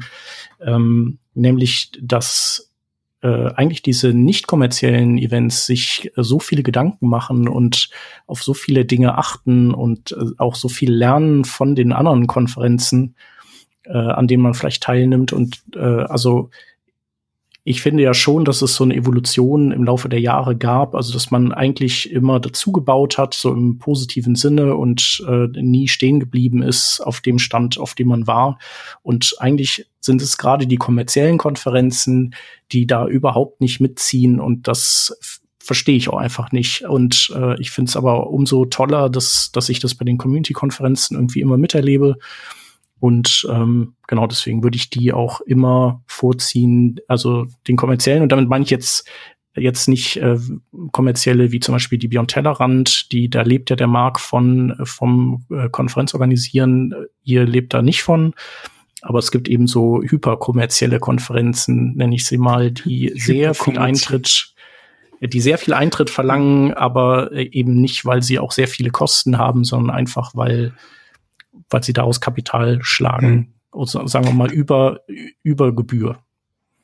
Ich möchte es ganz kurz noch, äh, da ganz kurz noch einhaken und zustimmen. Ich war nämlich dieses Jahr dreimal in Berlin. Ich war nicht noch, noch auf einer dritten Konferenz und das war so eine kommerzielle Konferenz und wo die, die FutureSD äh, äh, Conf ähm, eine Corona-Policy hatte und auch die Eurorast eine Corona-Policy hatte ähm, auch hatte die, die dritte Konferenz, deren Name ich jetzt nicht sage, ähm, DJ Tiesto und 8000 Leute in einem Raum. Also es ist halt wirklich ein total, total krasser Unterschied gewesen. Und ähm, ich, ich glaube, weil ihr auch viel darüber gesprochen habt, wie, wie anstrengend und auslaugend das teilweise ist. Ich glaube, viel liegt auch darin, dass du halt wirklich eine, eine Reihe an Entscheidungen treffen musst, konstant und die ganze Zeit für so viele Kleinigkeiten, die dir einfach auch keiner abnimmt. Äh, bei einem kommerziellen Event hast du eine Eventagentur, die macht einfach ihr Programm, das kaufst ein und fertig und dann, dann, dann, dann schaust du auf die Budgets. Ähm, aber wenn du das wirklich selbst, selbst in die Hand nimmst, und, und ein kleines Team hast an motivierten Menschen, die dort mitmacht, sind das konstant Entscheidungen, Entscheidungen, an die du dich erinnern musst, Entscheidungen, die du kommunizieren musst, äh, Entscheidungen, die du treffen musst. Das ist nicht easy. Und äh, von dem her ja, also äh, Hut ab vor allen, allen Menschen, die Community-Konferenzen machen und sich das antun. Es ist wirklich heavy. Das ist ja ähm, das, was ähm, äh, Shep ja gerade sagte, dass sich die kommerziellen Lasten sich nicht weiterentwickeln. Ja, aber das ist ja genau das Ding, was gerade Stefan gerade sagte, die, man kauft dort eben ein Produkt ein und bei den Community-Konferenzen hast du es eben, du hast eine Community, die mitentscheidet. Ne, also das Ding ist, dass wenn die Community sagt, ist scheiße, dann kannst du die machen, was du willst, die Konferenz wird, wird kein Erfolg. Das heißt, du musst die Community mit reinnehmen. Und wenn du eben, äh, wie eben in jeder Community, wie Leute hast, die sagen, hey, äh, bitte achtet auf das, hey, ich fühle mich nicht gut bei dem und so weiter, dann musst du über die Sachen schon mal reden. Ja, dann musst du die Sachen schon mal im Team diskutieren und dann musst du irgendeine Lösung anbieten äh, oder irgendeine ein, eine Idee anbieten, womit dann die Community auch leben kann. Ne? Ähm, ähm, und ja, es war eine ganz, ganz krasse ähm, und ähm, anstrengende äh, Zeit davor. Ne? Robby hat ja gerade schon erwähnt, äh, ich musste mich dann gesundheitsmäßig, musste ich mich dann kurz mal rausziehen, weil äh, bei mir so ein, ähm, so ein kleiner Major Impact stand äh, und ähm, dann äh, war das irgendwie, irgendwie nachher irgendwie fraglich, hey Scheiße, kann ich denn überhaupt dabei sein? Äh, das ist ja auch so das Ding so, schaffe ich das bis zur Konferenz? Äh, um es krass zu sein, schaffe ich es bis dahin am Leben zu bleiben oder eben nicht? Das war schon mal so eine Frage und vor allem habe ich so viel Kraft, das, das zu machen. Ne? Und ähm, äh, der, die, die ganze Belohnung war aber dann tatsächlich auf der Konferenz zu sehen, wie die Community miteinander umgeht und äh, und so weiter. Ich habe ja bei den ähm, ich habe den Einlass ja mitgemacht, äh, hatte ja Joe schon gerade erwähnt. Ähm, es war einfach nur total geil zu sehen, dass diese ganzen, ähm, die ganze Arbeit, die man gemacht hat, dieses ganze Promoten, das ganze Leute anquatschen, das ganze Leute und so weiter und so weiter, dass das alles irgendwie funktioniert, dass Leute irgendwie sich dann vor mich hinstellen, ihren, ihren, ihren Barcode oder ihren QR-Code zeigen, die werden gescannt und dann gucken sie mich erwartungsvoll an und ich so, hey, ähm, was ist noch? Und er so, hey, ich bin übrigens der und der. Und dann, äh, also gefühlt die Hälfte Leute äh, kenne ich bei mir aus dem Twitch-Stream oder, äh, oder aus, aus irgendwelchen Meetups. Ne? Und es war einfach total geil zu sehen, dass eben dieses Community-Ding über diese ganzen verschiedenen Medien, dass das funktioniert und dass man eben ähm, darüber äh, Menschen erreichen und ähm, den Menschen, dass, dass das sogar einen Sinn hat. Ne? Also wenn jemand dann sagt, ey, kannst du mal kurz mit rüberkommen und ich so, okay, was kommt jetzt? Kriege ich einen Anschiss? Nein, dann erzählt er mir äh, in Tränen aus, also ohne Witz, er hatte Tränen in den Augen, dass ihm ähm, die Community-Arbeit, dass ihm die ähm, aus einer sehr schweren Zeit, äh, das hörte sich fast schon suizidal an, äh, das Ganze, ähm, aus so einer Zeit rausgeholfen hat. Ne? Und dann denkst du auch so, ey, das, was wir machen, ne, zitiere ich kurz mal irgendwie ähm, äh, Joe, das ist kein Spaß, sondern das ist irgendwie, da ist, obwohl es eigentlich ein Spaß ist, ist da voll viel Ernst drinne. Ne? Und ähm, wenn man diese Community-Arbeit ähm, mit einem gewissen Ernst sieht, ne? jetzt zitiere ich wieder Robin, ne, dann kommt da irgendwas zurück. Ne? Also das, das Ganze, das ist eben so ein, so ein, so ein ganz, ganz riesiges, ähm, miteinander verflochtenes fast schon Ökosystem. Ne? Also das irgendwie, wenn du da was reinsteckst, dann kommt da was zurück, wenn du dich so verhältst, ne? Und ne, ob, ob das nun Karma ist oder ob das irgendwie was auch immer ist. Ne? Also ich meine, ähm, das ist irgendwie eine, eine ganz, ganz coole Sache. Und ich glaube, ohne eine Community-Arbeit kannst du nicht so ein Event bauen ne, funktioniert's einfach nicht. Ich meine, du kannst es schon machen, aber dann wird's halt kacke, kennen wir, ne? Ähm, und dann, dann kriegst du eben auch nur die Leute, die so ein Kack-Event haben wollen, die kriegst du doch nur dahin. Und dann wird das Event eben kacke, ganz einfach. Ähm, das heißt, du musst dich irgendwie investieren, du musst die Community reinnehmen, du musst dich weiterentwickeln. Ähm, ich meine, wie man in der heutigen Zeit keine Corona-Maßnahmen oder keine, kein, kein, ähm, kein Notfallplan für Corona haben kann, ich habe mich ähm, teilweise zweimal am Tag getestet, aber jeden Morgen wurde getestet und so weiter. Das war irgendwie für uns oder für mich war das total wichtig. Ich hatte immer drei Tests im Rucksack mit dabei. Falls irgendjemand ankommt und sagt, ey, ich bräuchte mal einen, ich fühle mich gerade ein bisschen ätzend. Ich hatte auch einen, tatsächlich jemand, auf den ich mich gefreut habe, der nämlich vorangeschrieben sagte, hey, ich komme, es wird richtig geil. Und dann ähm, sehe ich ihn, wie er im Treppenhaus davor steht, vorm Gebäude und winkt und mir dann von außen zuruft, ey, ich komme nicht rein. Mir geht's scheiße, ich fahre jetzt nach Hause. Ich wollte nur Hallo sagen. Und das war schon ein bisschen traurig, so das Ganze, aber eben ähm, dann auch zu sehen, dass eben die Community, die eben fordert, dass man diverse Dinge eben mit in Betracht nimmt, dass man sich um diverse Dinge kümmert, dass die da auch genauso irgendwie ähm, ist und sagt, hey, äh, wenn das schon da ist, ne, dann, dann nehme ich das auch ernst und, ähm, und übernehme dann so eine Verantwortung dafür und sage, okay, ähm, ich weiß gar nicht, was hier ist, ich bin mal weg und ähm, ich bleib mal weg. Ne, und das fand ich irgendwie auch ziemlich stark zu sehen, dass das eben so, so eine, so eine, ne, da ist wieder das Geben und Nehmen, ne, dass es in beide Richtungen geht. Es gibt ja noch an dem eigentlichen Tag auch so viele Details, die mir, als ich vor Jahren tatsächlich nur eben Teilnehmerin war, gar nicht aufgefallen sind oder über die ich gar nicht mit äh, dran gedacht hatte die für alle wahrscheinlich Organisatoren, Organisatorinnen, aber auch gerade für die ganze äh, für, für die ganze Speakerschaft extrem den Unterschied machen können. Und was mir jetzt auch bei äh, der der Vue.js, ich war ja nur am Vue.js-Tag da, ähm, aufgefallen ist, ist wie hilfreich und wie ruhig alle Personen waren, auf die man irgendwie angewiesen ist. Und ein bestimmter Punkt, äh, eine, eine wichtige oder meistens sind mehrere wichtige Personen sind für mich immer die Leute, die sich um Kamera und um auch Ton kümmern, ähm, wo du, wenn du tatsächlich auch gefragt wirst, was ist dir denn lieber, ein Handmikro oder ein um Kopfdings Headset Dings Mikro? Und es macht wirklich, wirklich einen riesen Unterschied, wenn da jemand da ist, der auch versteht, das ist eine Frau, die hat lange Haare, die hat Ohrringe, was machen wir denn jetzt damit und wo kann man jetzt irgendwie was zum Einklipsen befestigen? Und ähm, ich hatte auch mal äh, in der Vergangenheit leider Situationen, wo ich da stand, wo mir jemand das in die Hand gedrückt hat und war dann weg. Und ich so, äh, hallo, was mache ich denn jetzt damit? Ähm, genauso auf der Bühne. Ich meine, wir haben jetzt auch über Blind Voting gesprochen und über First-Time-Speaker. Aber ähm, wir dürfen ja nicht vergessen, dass bei vielen Konferenzen schon ein Großteil von allen Speakern durchaus so ein bisschen das hobbymäßig machen. Und wenn, wenn man Glück hat, wird man irgendwie, ist man in einer guten Firma, die das unterstützt und man da vielleicht ein bisschen Zeit dafür äh, bekommt und irgendwie kriegt man das mit dem Reisekosten noch hin. Ähm, aber ich kenne wirklich wenige, die das so hauptberuflich äh, machen. Ähm, und das heißt, man ist sowieso immer komplett aufgeregt. Man hat wahrscheinlich die Slides gerade im Zug noch irgendwie halbwegs fertig gemacht und hofft, dass man nicht noch mal zehn neue Typos reingebracht hat und dass, dass die Animationen noch funktionieren aber äh, dass das, wie man eben anmoderiert wird, dass da einfach auch jemand da ist, dass wenn irgendjemand einem da noch das Mikro irgendwie anstöpselt, irgendjemand anders das MacBook anstöpselt und schaut, oh Gott, spielst du Ton ab? Können wir das vorher testen? Wann testen wir das? Und da ist eigentlich noch so viel Gewusel, äh, wo es wirklich wichtig ist, dass das funktioniert und dass sich gerade jetzt da die Speaker auf der Bühne nicht vollkommen verloren fühlen. Äh, das ist äh, kein schöner Moment. Ja, ganz kurz nur dazu direkt darum zahlen wir auch äh, zum Beispiel allen äh, Speaker, Speakerinnen und jeder, der bei uns auf der Bühne steht, auch einfach Geld.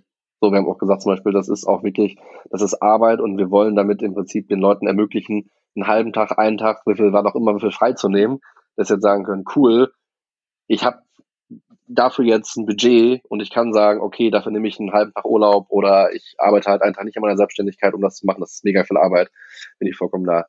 Ähm, ich würde noch was Generelles sagen. Äh, Dave, hast du einen Punkt zu diesem Thema? Da würde ich dich vorlassen äh, das, äh, was Vanessa gerade sagte, dieses, ähm, wie sich der Speaker dann nachher fühlt, das war ja irgendwie, also für mich war das so ein ganz, ganz wichtiges Ding. Ne? Also ich wollte, dass diese, ähm, dass diese Konferenz, diese Vue.js.de Conf, dass die ein voller Erfolg wird und vor allem, dass die, ähm, dass die Speaker das geil finden. Deswegen habe ich gesagt, hey, ich möchte gerne State Manager sein. Also sprich, du kümmerst dich dann um die Speaker ähm, vor dem Talk, gibst dann an, wann die Zeit rum ist, gibst dann so fünf, drei, eine Minute Zeichen und so weiter, damit sie wissen, wie lange sie noch haben und so weiter. Versuchst dann irgendwie Probleme zu lösen. Hey, bei mir funktioniert der Ton nicht. Hey, hast du noch einen, äh, einen Videoadapter? Hast du irgendwie noch einen Klicker, den ich nutzen kann und so weiter. Also einfach nur so eine Sachen machen, damit eben ähm, die möglichst die schnellen Panikmomente, die man so grundsätzlich vor der äh, auf der Bühne hat, dass die eben weg sind. Und äh, ich habe das irgendwie äh, unzählige Male auf der Bühne selbst mitgekriegt, wie das denn ist, wenn dann irgendwie ein Problem kommt und so weiter und so fort. Ähm, und deswegen war das für mich total wichtig, eben genau diese Probleme, die Vanessa ja gerade angesprochen hat, ne, die, diese Ruhe reinzubringen, zu sagen, hey, brauchst du noch was? Nein, okay, warte. Ton, hast du Ton, irgendwie den du abspielst, dann einmal kurz äh, in der Pause, einmal mit der Technik quatschen, einmal ein bisschen klären und so weiter, kriegen wir alles hin. Das war ja alles, es ist ja auch nie ein Problem. Es muss einfach nur kurz mal angesprochen werden. Es müsste einfach nur mal ähm, äh, so, so ein paar Sachen irgendwie geklärt werden. Wasser auf der Bühne, genau. Also ich meine, jeder weiß, wie wichtig es ist, dass man was trinkt beim Sprechen und so weiter auf der Bühne alleine um einfach nur äh, zur Not eine dramaturgische äh, Pause irgendwie aufzubauen oder sonst was zu machen. Einfach nur so, so ein bisschen äh, sowas zu machen, ne? Irgendwie sowas. Am besten stilles Wasser, genau. Ansonsten haben wir eher so einen Birkstoff. Ähm, genau. Ja, aber das, das waren so, das waren so wichtige Punkte. Also sprich, ähm, wenn ihr ähm, an so einer Konferenz mitarbeiten wollt, und dann müsst ihr euch einfach im Prinzip angucken, was würdet ihr gerne haben als als äh, Speaker? Was was sind so die Super-Go-Momente und was kann man davon eliminieren, dadurch, dass man eben ähm, äh, das Ganze einfach irgendwie ab, abfängt vorher. Und das hilft ganz viel. Robin? Ich kann ja noch mal so ein bisschen noch mal einen anderen Aspekt auch von der Organisation noch mal so ansprechen, ähm, weil es war jetzt meine Persön mein persönlicher zweiter Tanz bei der äh, Konferenzorganisation. Äh, und ich bin so ein System Shared Resources nachhaltiger Mensch. Äh, und ich muss auch ganz ehrlich sagen, also das, was es uns an Energie gekostet hat, das mit Ehrenamtlichen zu organisieren, das ist mir eigentlich zu krass. Das möchte ich eigentlich dauerhaft niemanden, niemanden zumuten. Und dafür haben wir eben schon erwähnt, ähm, wie wir das machen. Ähm, trotzdem sind Community-Konferenzen leben ja von dieser Liebe und diesem Detail. Äh, und äh, meine persönliche Herausforderung ist zum Beispiel auch gerade, weil ähm, meine GmbH jetzt der rechtliche Träger war, der, der die Haftungsidentität an der Stelle, ähm, muss ich natürlich immer so ein bisschen gucken, okay, wie macht man das, äh, was ist da los?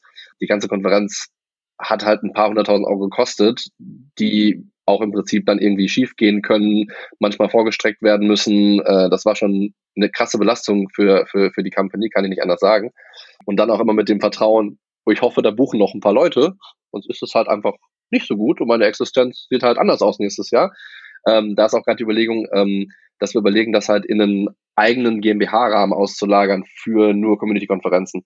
Dass es halt wirklich ein eigener GmbH-Rahmen ist, der auch im Prinzip Stellen finanziert der auch jetzt nicht hyperkommerziell, sage ich mal, dieses ausnutzt, aber genau diesen, diesen Mittelweg zwischen, okay, der Erfolg der Konferenz beruht nicht auf Burnouts von Leuten oder auf ähm, ähm, irgendwelchen ähm, gesundheitlichen Einschränkungen, die wegen Überarbeitung äh, kommen, sondern wie kann man dann einfach, wenn ein, zwei Eventmanagerinnen gute Events organisieren, dafür auch gute Gehälter zahlen, sowas aufzubauen mit einem Community Spirit, Finde ich total spannend äh, und das werden wir nächstes Jahr machen. Das heißt, wenn äh, es auch jemanden vielleicht gibt, der Bock hat, Community-Konferenzen zu organisieren und Bock hätte in so einem Rahmen uns da zu unterstützen irgendwie auch, meldet euch super gerne. Ähm, wir sind auch gerade schon mit der mit dem JS-Kongress äh, im Gespräch. Ich weiß nicht, ob ihr den JS-Kongress kennt. Das ist eine Konferenz aus München, die ich auch sehr schätze. Da überlegen wir gerade im Prinzip da gemeinschaftlich im Prinzip den JS-Kongress auch in so einer Struktur weiterführen ähm, zu lassen, dass es da im Grunde auch ähm, weitergeht. Und noch ein Punkt, wir haben, ich würde auch super gerne einen Ort haben, um die React-Community zu repräsentieren, einen Austauschort, vielleicht auch mit den anderen Framework-Communities zu ermöglichen. Ähm, mir fehlt aktuell einfach nur eine Person, die Bock hat, so die React-Community zu aktivieren als Kurator. Das heißt, je nachdem, was wir jetzt in den nächsten Jahren machen, wenn da irgendwer Bock hat, wie gesagt, uns dazu supporten. Wir versuchen gerade nachhaltig mit Shared Resources, das heißt ähnlichen Templates, zwei, ein, zwei Stellen, die uns zuarbeiten, mit einem guten System und den Erfahrungen was zu schaffen, wie man halt nachhaltig, ohne halt Menschen zu sehr ehrenamtlich zu belasten, coole Eventstruktur bauen kann. Das heißt, äh, nur mal da nochmal so, das sind unsere Pläne. Ich glaube, das wird auch herausfordernd, weil, keine Ahnung, da kommt Corona 4.0. Wenn man dann, keine Ahnung, keinen ähm, keinen Puffer hat, was ist da mit dieser GmbH? Fällt die gegen den Wand, fällt die gegen die Wand, hat man doch immer ein bisschen Puffer, was man an Gewinn zurückhält oder nicht. Das heißt, es sind auch sehr viele wirtschaftliche Fragen, die ich äh, total spannend finde. Und ähm, ja, das ist so die Challenge für 2023, da einfach ein System zu schaffen, wo wir sagen können, ich möchte, wir möchten alle, dass diese Art von Events funktionieren, äh, aber im Prinzip auch niemanden ausnutzen, sondern einen, einen, einen gesunden Mix aus Altruismus und Egoismus in der Waage einfach repräsentiert. Um meine Fremdwörter jetzt nochmal herauszuhauen. So. Ja, also den JS-Kongress kann ich auf jeden Fall empfehlen. Da war ich glücklicherweise, weil der ja auch in München ist, äh, war ich da, als er noch stattgefunden hatte. Und ich war dann im äh, Komitee für den Kongress, der dann ausgefallen ist, auch wegen Corona. Und da denke ich, wenn ich es nicht nicht mitbekommen hätte, äh, auch nicht wiederholt wurde oder nicht äh, verschoben wurde. Und äh, ich weiß, wir haben es jetzt alle schon mal gesagt, aber damit ich auch als sechste Person nochmal sage, dieses Blind Voting ist unfassbar anstrengend. Ich bin da sehr naiv so reingeschlittert, so, möchtest du eigentlich da? Ich so, ja, ja, freilich, gell? Und das, ich habe mich so gefühlt wie ähm, eine ähnliche Situation, so Feedback geben muss man ja auch irgendwie lernen. Und dann habe ich mir gedacht, oh, kann mir mal jemand beibringen, wie ich das machen soll, weil man bekommt eine Masse, wirklich eine Masse an Papern zu lesen und dann hast du den Abstract und den Titel und dann den, die, die richtige Description noch dazu.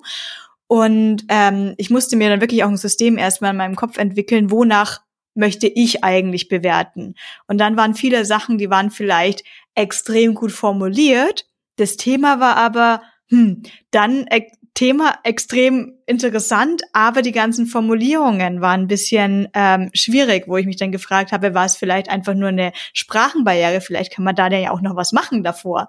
Äh, und dann, okay, jetzt waren da irgendwie zehn ganz, ganz, ganz, ganz tolle Abstracts, aber es war alles das identische Thema. Ich kann ja nicht einfach diese zehn jetzt nehmen, sonst haben wir nur die ganzen Stefan TypeScript Talks. Ähm, und das war wirklich, wirklich äh, anstrengend. Ja, JavaScript kann man so immer machen, gell? Ähm, ich reiche auf keinen Konferenz, nein. aber ich, ich, nur noch abschließend, also Blind Voting ist, äh, war erstaunlich anstrengend. Ähm. Also nicht, nee, sorry, ist ja nicht nur Blind Voting, aber einfach diese Masse an äh, Abstracts zu lesen, ist hm. jetzt, weiß ich nicht, ob ist ja bei Unblind wahrscheinlich genauso, habe ich nur noch nie selber mitgemacht. Also beim ähm, Chase-Kongress waren auch immer recht viele, ne? Also, soweit ich, ich, ich war nämlich auch über zwei Jahre lang beim Jazz-Kongress auch Programmkomitee äh, und ich war auch dort. Ja. Oder was Aber es, gibt, es, gibt noch, es gibt noch einen ganz großen Unterschied zwischen München und Berlin, ist mir aufgefallen. Ich war ja dann dementsprechend, äh, dank euch, äh, dieses Jahr in äh, Berlin. Und ich bin da mit dem Zug hingefahren, hier schön mit dem Sprinter, gell? Ähm, und dann, dann war ich am Tag davor noch essen. Und ich bin ja von allen Wolken gefallen, als ich in die Speisekarte geschaut habe und diese Preise gesehen habe. Ich habe da, da waren zwei Weine und so ein Cocktail und keine Ahnung noch, das war asiatisches Essen. Und ich habe da ein Bild von der Speisekarte gemacht. Von da, da waren zwei Weine für 4,50 Euro für 0,2, nicht 0,1. Ich habe ein Bild davon gemacht, habe ich meinem Mann geschickt. Und er schreibt sofort zurück, das ist ja gar nichts, nimm gleich zwei. Das war fantastisch. So günstig. ich habe nur Bier getrunken. Ähm, ich, ich wollte noch bei ein paar Dingen einhaken. Ich weiß nicht, wie, wie, sind wir mit der Zeit? Sind wir noch, sind wir noch im Rahmen, Herr, Herr Host? Okay, cool. Ähm, ist, also für mich war das alles, was ihr jetzt gesagt habt, irrsinnig interessant, äh, weil ähm, 2020 hätten wir auch ein paar Konferenzen geplant gehabt, so, so drei am, am Stück, äh, eine im März, eine im Ende April, eine äh, im Herbst. Und die sind natürlich alle ins Wasser gefallen. Zwei davon waren schon sehr, sehr fortgeschritten, weil die eine, die im März war, naja, ähm, die haben wir halt drei Wochen vor, vor Event abgesagt. Das war die äh, erste, der Versuch der ersten europäischen TypeScript-Konferenz in Linz. Äh, wir hätten sogar den, den Anders Heilsberg äh, so weit gehabt, dass er wieder mal Amerika verlässt und, und nach Europa kommt. Der Deal war das, er schaut zu seinem Papa nach Dänemark zum Geburtstag und am nächsten Tag fährt er zu uns runter und, und macht einen Vortrag war, war ziemlich cool. Ähm, ist halt alles nicht stattgefunden. Nicht? Also das war, ähm, es, es, es war ähm, irrsinnig schade. Also wir haben, wir haben Gott sei Dank nur früh genug den, den Stecker gezogen, bevor wir in die richtigen Ausgaben gegangen sind, wie eben Badges drucken, T-Shirts gestalten, Catering bestellen. Also bevor wir diese gesamten verpflichtenden Bestellungen machen hätten müssen, haben wir noch Gott sei Dank ähm, ähm, den Stecker gezogen. Wir haben aber trotzdem so ziemlich alles, was man an, an einen, einen Gewinn für das ScriptConf 2019 gehabt haben, das ist jetzt flöten gegangen durch äh, Location äh, äh, sichern, Flüge bezahlen, das haben wir ja schon alles gemacht. Ne? Das war schon da, auch das Hotel ist schon bezahlt gewesen und wir hätten wahrscheinlich sogar ein bisschen was zurückgekriegt, aber tatsächlich war es dann so, ja, ähm, ist äh, genauso wie du gesagt hast, Robin, ähm, man hatte mit den ganzen Institutionen ein gutes Verhältnis, deswegen, denen ist nicht gut gegangen, uns ist nicht gut gegangen, wir haben sie irgendwo in der Mitte getroffen. Ähm, und, und seitdem ist das Thema leider auch, leider auch erledigt. Nicht? Also es war dann so, während, während der Corona-Zeit haben wir gesagt, ähm, online machen wir nicht. Es, es gibt eine Online-TS-Kampf, das ist die, die semi-offizielle, die amerikanische. Wir helfen lieber denen, dass wir Sprecherinnen und Sprecher besorgen, dass wir Werbung machen mit unserem Netzwerk und solche Sachen. Es war eine ziemlich gute Zusammenarbeit da. Ähm, aber, aber wir wollten keine Online-Konferenz, eine, eine, weitere ähm, machen. Und jetzt, nachdem auch die, die amerikanische TS-Kampf quasi nichts mehr macht, ne, es ist wirklich schon fraglich, ob, ob dieses Event jemals stattfinden wird oder in welcher Form es jemals stattfinden wird. Dazu kommt, wie du gesagt hast, alles ehrenamtlich, äh, wir machen das alles auf, auf eigene Verantwortung mit, mit eigenem Risiko auch, ne? Ähm, tun, tun wir uns das eigentlich nur an. Nicht? Also das sind, sind die anderen Fragen, die wir uns so stellen. Und dann auch das andere, was, was, was Dave und, und Joe gesagt haben, ähm, musst du dann auch wissen, wie, wie schaut denn deine Community gerade aktuell aus? Also gerade nachdem du sagst, hey, jetzt, war Corona und du hast, du hast zwei oder drei Jahre keine Zeit, dass du die triffst. Was machen denn jetzt alle? Sind die alle noch da? Gibt es neue Leute? Wie, wie schaut's denn da gerade aus? Was passiert denn da gerade? Wir haben irrsinniges Problem gehabt, dass wir wirklich gute Proposals bekommen, also irrsinnige Probleme. Ich bin quasi jeden Sprecherin und jede Sprecher, die man, die man, die nachher tatsächlich in unserem Blind Voting ähm, äh, gewählt worden sind, die haben wir vorher aktiv angeschrieben, dass sie bitte was beitragen sollen. Weil, weil wir gesehen haben schon relativ bald, hey, das, das ist nicht, das ist jetzt alles nicht so optimal, was wir dort reinkriegen. Und haben Gott sei Dank viel Community-Arbeit gehabt und, und wirklich viel, ähm, viel Hilfe dort gehabt, aber es waren ex exakt gen genau die Probleme. Und von dem her ist es, also für mich war jetzt die letzten anderthalb Stunden oder so super interessant, weil ich habe mir quasi jetzt mal so, so meine Geschichte aus einer anderen Perspektive erzählen lassen, mit einem anderen Ende. Und, und, und von dem her super, super, super, super dankbar ähm, diesbezüglich. Ja, was mit den anderen zwei Konferenzen ist, das weiß ich jetzt nicht. Keine Ahnung, ob man mit denen noch irgendwann wieder was machen, aber so ein Skriptkampf, das wäre irgendwie schon wieder lässig. Also da, die Lust, die Lust ist schon da. Und der Chef hat ja leider 2019 verpasst. Der, der muss das noch unbedingt nachholen. Ich wollte noch einen Aspekt dranhängen, tatsächlich, ähm, der auch nicht außer Acht gelassen werden darf bei der ganzen Nummer. Und zwar ist es so, dass wir am Ende ja nie gedacht hätten, dass wir ausverkauft waren. Wir waren ausverkauft. Und wir dachten, naja, aus Vor-Corona-Zeiten, gut, dann sagst du halt dem Hotel Bescheid, da können halt hier noch 100 Leute dazukommen. Das ist nicht mehr so, weil durch die ganze Corona-Pandemie ist ein Engpass bei den ja, Loca Locations, bei den Caterern, die haben nicht genug Personal. Uns wurde mhm. gesagt, so theoretisch könnten wir noch mehr Leute annehmen, aber wir haben kein Personal. Das heißt, die Personenmenge, die ihr angemeldet habt, ja, das ist das Maximum, was wir abbieten, äh, abbilden können. Also das ist nochmal, möchte ich nochmal noch mal als mhm. Ergänzung dazu bringen, dass man auch an diesem Punkt noch denken muss heutzutage, dass es nicht mehr selbstverständlich ist zu sagen, hey, äh, das skaliert einfach mit, ja, die Ressourcen skalieren einfach mit. Das ist einfach nicht mehr so. Ne? Das ist ein, ein wichtiger Aspekt, der uns auch dann irgendwie, wie viele Leute haben uns angefragt? Ich glaube, es waren tagtäglich 20 bis 30 Leute, könnt ihr noch ein Ticket verkaufen? Und hey, wir kennen uns doch so Ewigkeiten. Und ach so, ich bin Speaker, ich habe vergessen, mein Ticket einzulösen. das ist alles so äh, passi passi passiert ist im Nachgang. Ne? So, weil wir die Badges ja auch drucken mussten mhm. und so weiter und so fort. Aber das war nochmal so ein, so ein wichtiger Aspekt. Also wenn ihr eine Konferenz irgendwie plant und ähm, dann berücksichtigt einfach auch die Lage in der Eventbranche. Dieses Geben mhm. und Nehmen, darauf wollte ich halt nochmal hinaus. Ne? Es ist halt wichtig, dass man sich auch mit, ähm, mit den Locations einfach auch gut stellt. Wenn man eine gute Location gefunden hat, dann ist das halt einfach Gold wert. Ja, und das ist in dem Fall da. Und ähm, genau, das wollte ich nochmal ergänzen an der Stelle. Ja, total interessante Perspektive und das hätte ich gar nicht gedacht. Also wir haben immer Ketra gesagt, hey, was der mach halt und die, die haben, die haben halt für uns skaliert, aber das stimmt, das ist eigentlich nicht mehr möglich. Der muss es halt schon ewig im Voraus wissen. Ah, es wird immer komplizierter. Ich glaube, das mache das mach ich wirklich nicht mehr. Definitiv. Ich habe viele, viele ähm, auch äh, Leute aus meiner Community gehabt, die gesagt haben, hey, ich hätte gerne noch ein Ticket gehabt, aber es gab keins mehr. Und ähm, das war teilweise so echt so, oh, jetzt tut's mir echt leid, aber tut mir leid, ich kann, kriege euch nicht mehr rein. Das war, ähm, tatsächlich ein, ein Problem nachher. Ähm, was oftmals irgendwie auch irgendwie ähm, äh, eine Frage war, die ich jetzt gerade von ähm, einem anderen Kollegen auch gekriegt hatte bei einer Konferenz. Wie macht ihr denn eure Budgetplanung eigentlich für sowas? Ne? Weil ähm, du musst ja überlegen, was ähm, äh, wie, wie finanziere ich das Ganze denn? Ne? Also ich meine, das ist ja immer so, so ein ganz, ganz großes Thema. Wie kriege ich das hin, dass das nachher sich irgendwie noch irgendwie rechnet? Ne? Gerade wenn du überlegst, ey, ähm, ich kann gar nicht mehr so extrem skalieren, wie ich das gerne hätte, mit 800 bis 1000 Leuten am gleichen Tag oder mit 4000 Leuten, sondern plötzlich bin ich begrenzt auf 400 Leute und genau, da ähm, hatten wir uns vorhin irgendwie auch schon drüber unterhalten, ne? dass wir ähm, was, was, dass es da so, so eine bestimmt so eine, irgendwie so eine ähnliche Formel oder sowas gibt. Ihr beiden wollt gerade was sagen? Ich wollte da nur einhaken, einmal eine Geschichte, wenn ich mich kurz vordrängen darf, Robin. Ähm, es betrifft Robin und mich auch, weil wir hatten irgendwann diesen Moment gehabt, dass wir, oder ich weiß nicht, wir hatten gesprochen, irgendwie hatten wir ein komisches Gefühl mit dem Ticketverkauf. Also irgendwas konnte da nicht stimmen. So. Und ähm, da jetzt geht auch wieder in diese Richtung, was Robin Fan meinte, es ist ganz gut, jemanden dabei zu haben, der das beruflich macht, weil er es die Ausbildung dafür hat. Bei uns ist irgendwie aufgefallen, dass beim Einrichten des Ticketsystems irgendein Fauxpas passiert ist, der dazu geführt hat, dass wir dachten, wir hätten mehr Tickets verkauft, als wir eigentlich hatten. Und dann mussten wir einiges umstellen. Ich erinnere mich noch an diese, dieses Meeting, was eine 30 Minuten ging, um diesen Fehler rauszufinden in unserer Kalkulationstabelle irgendwie.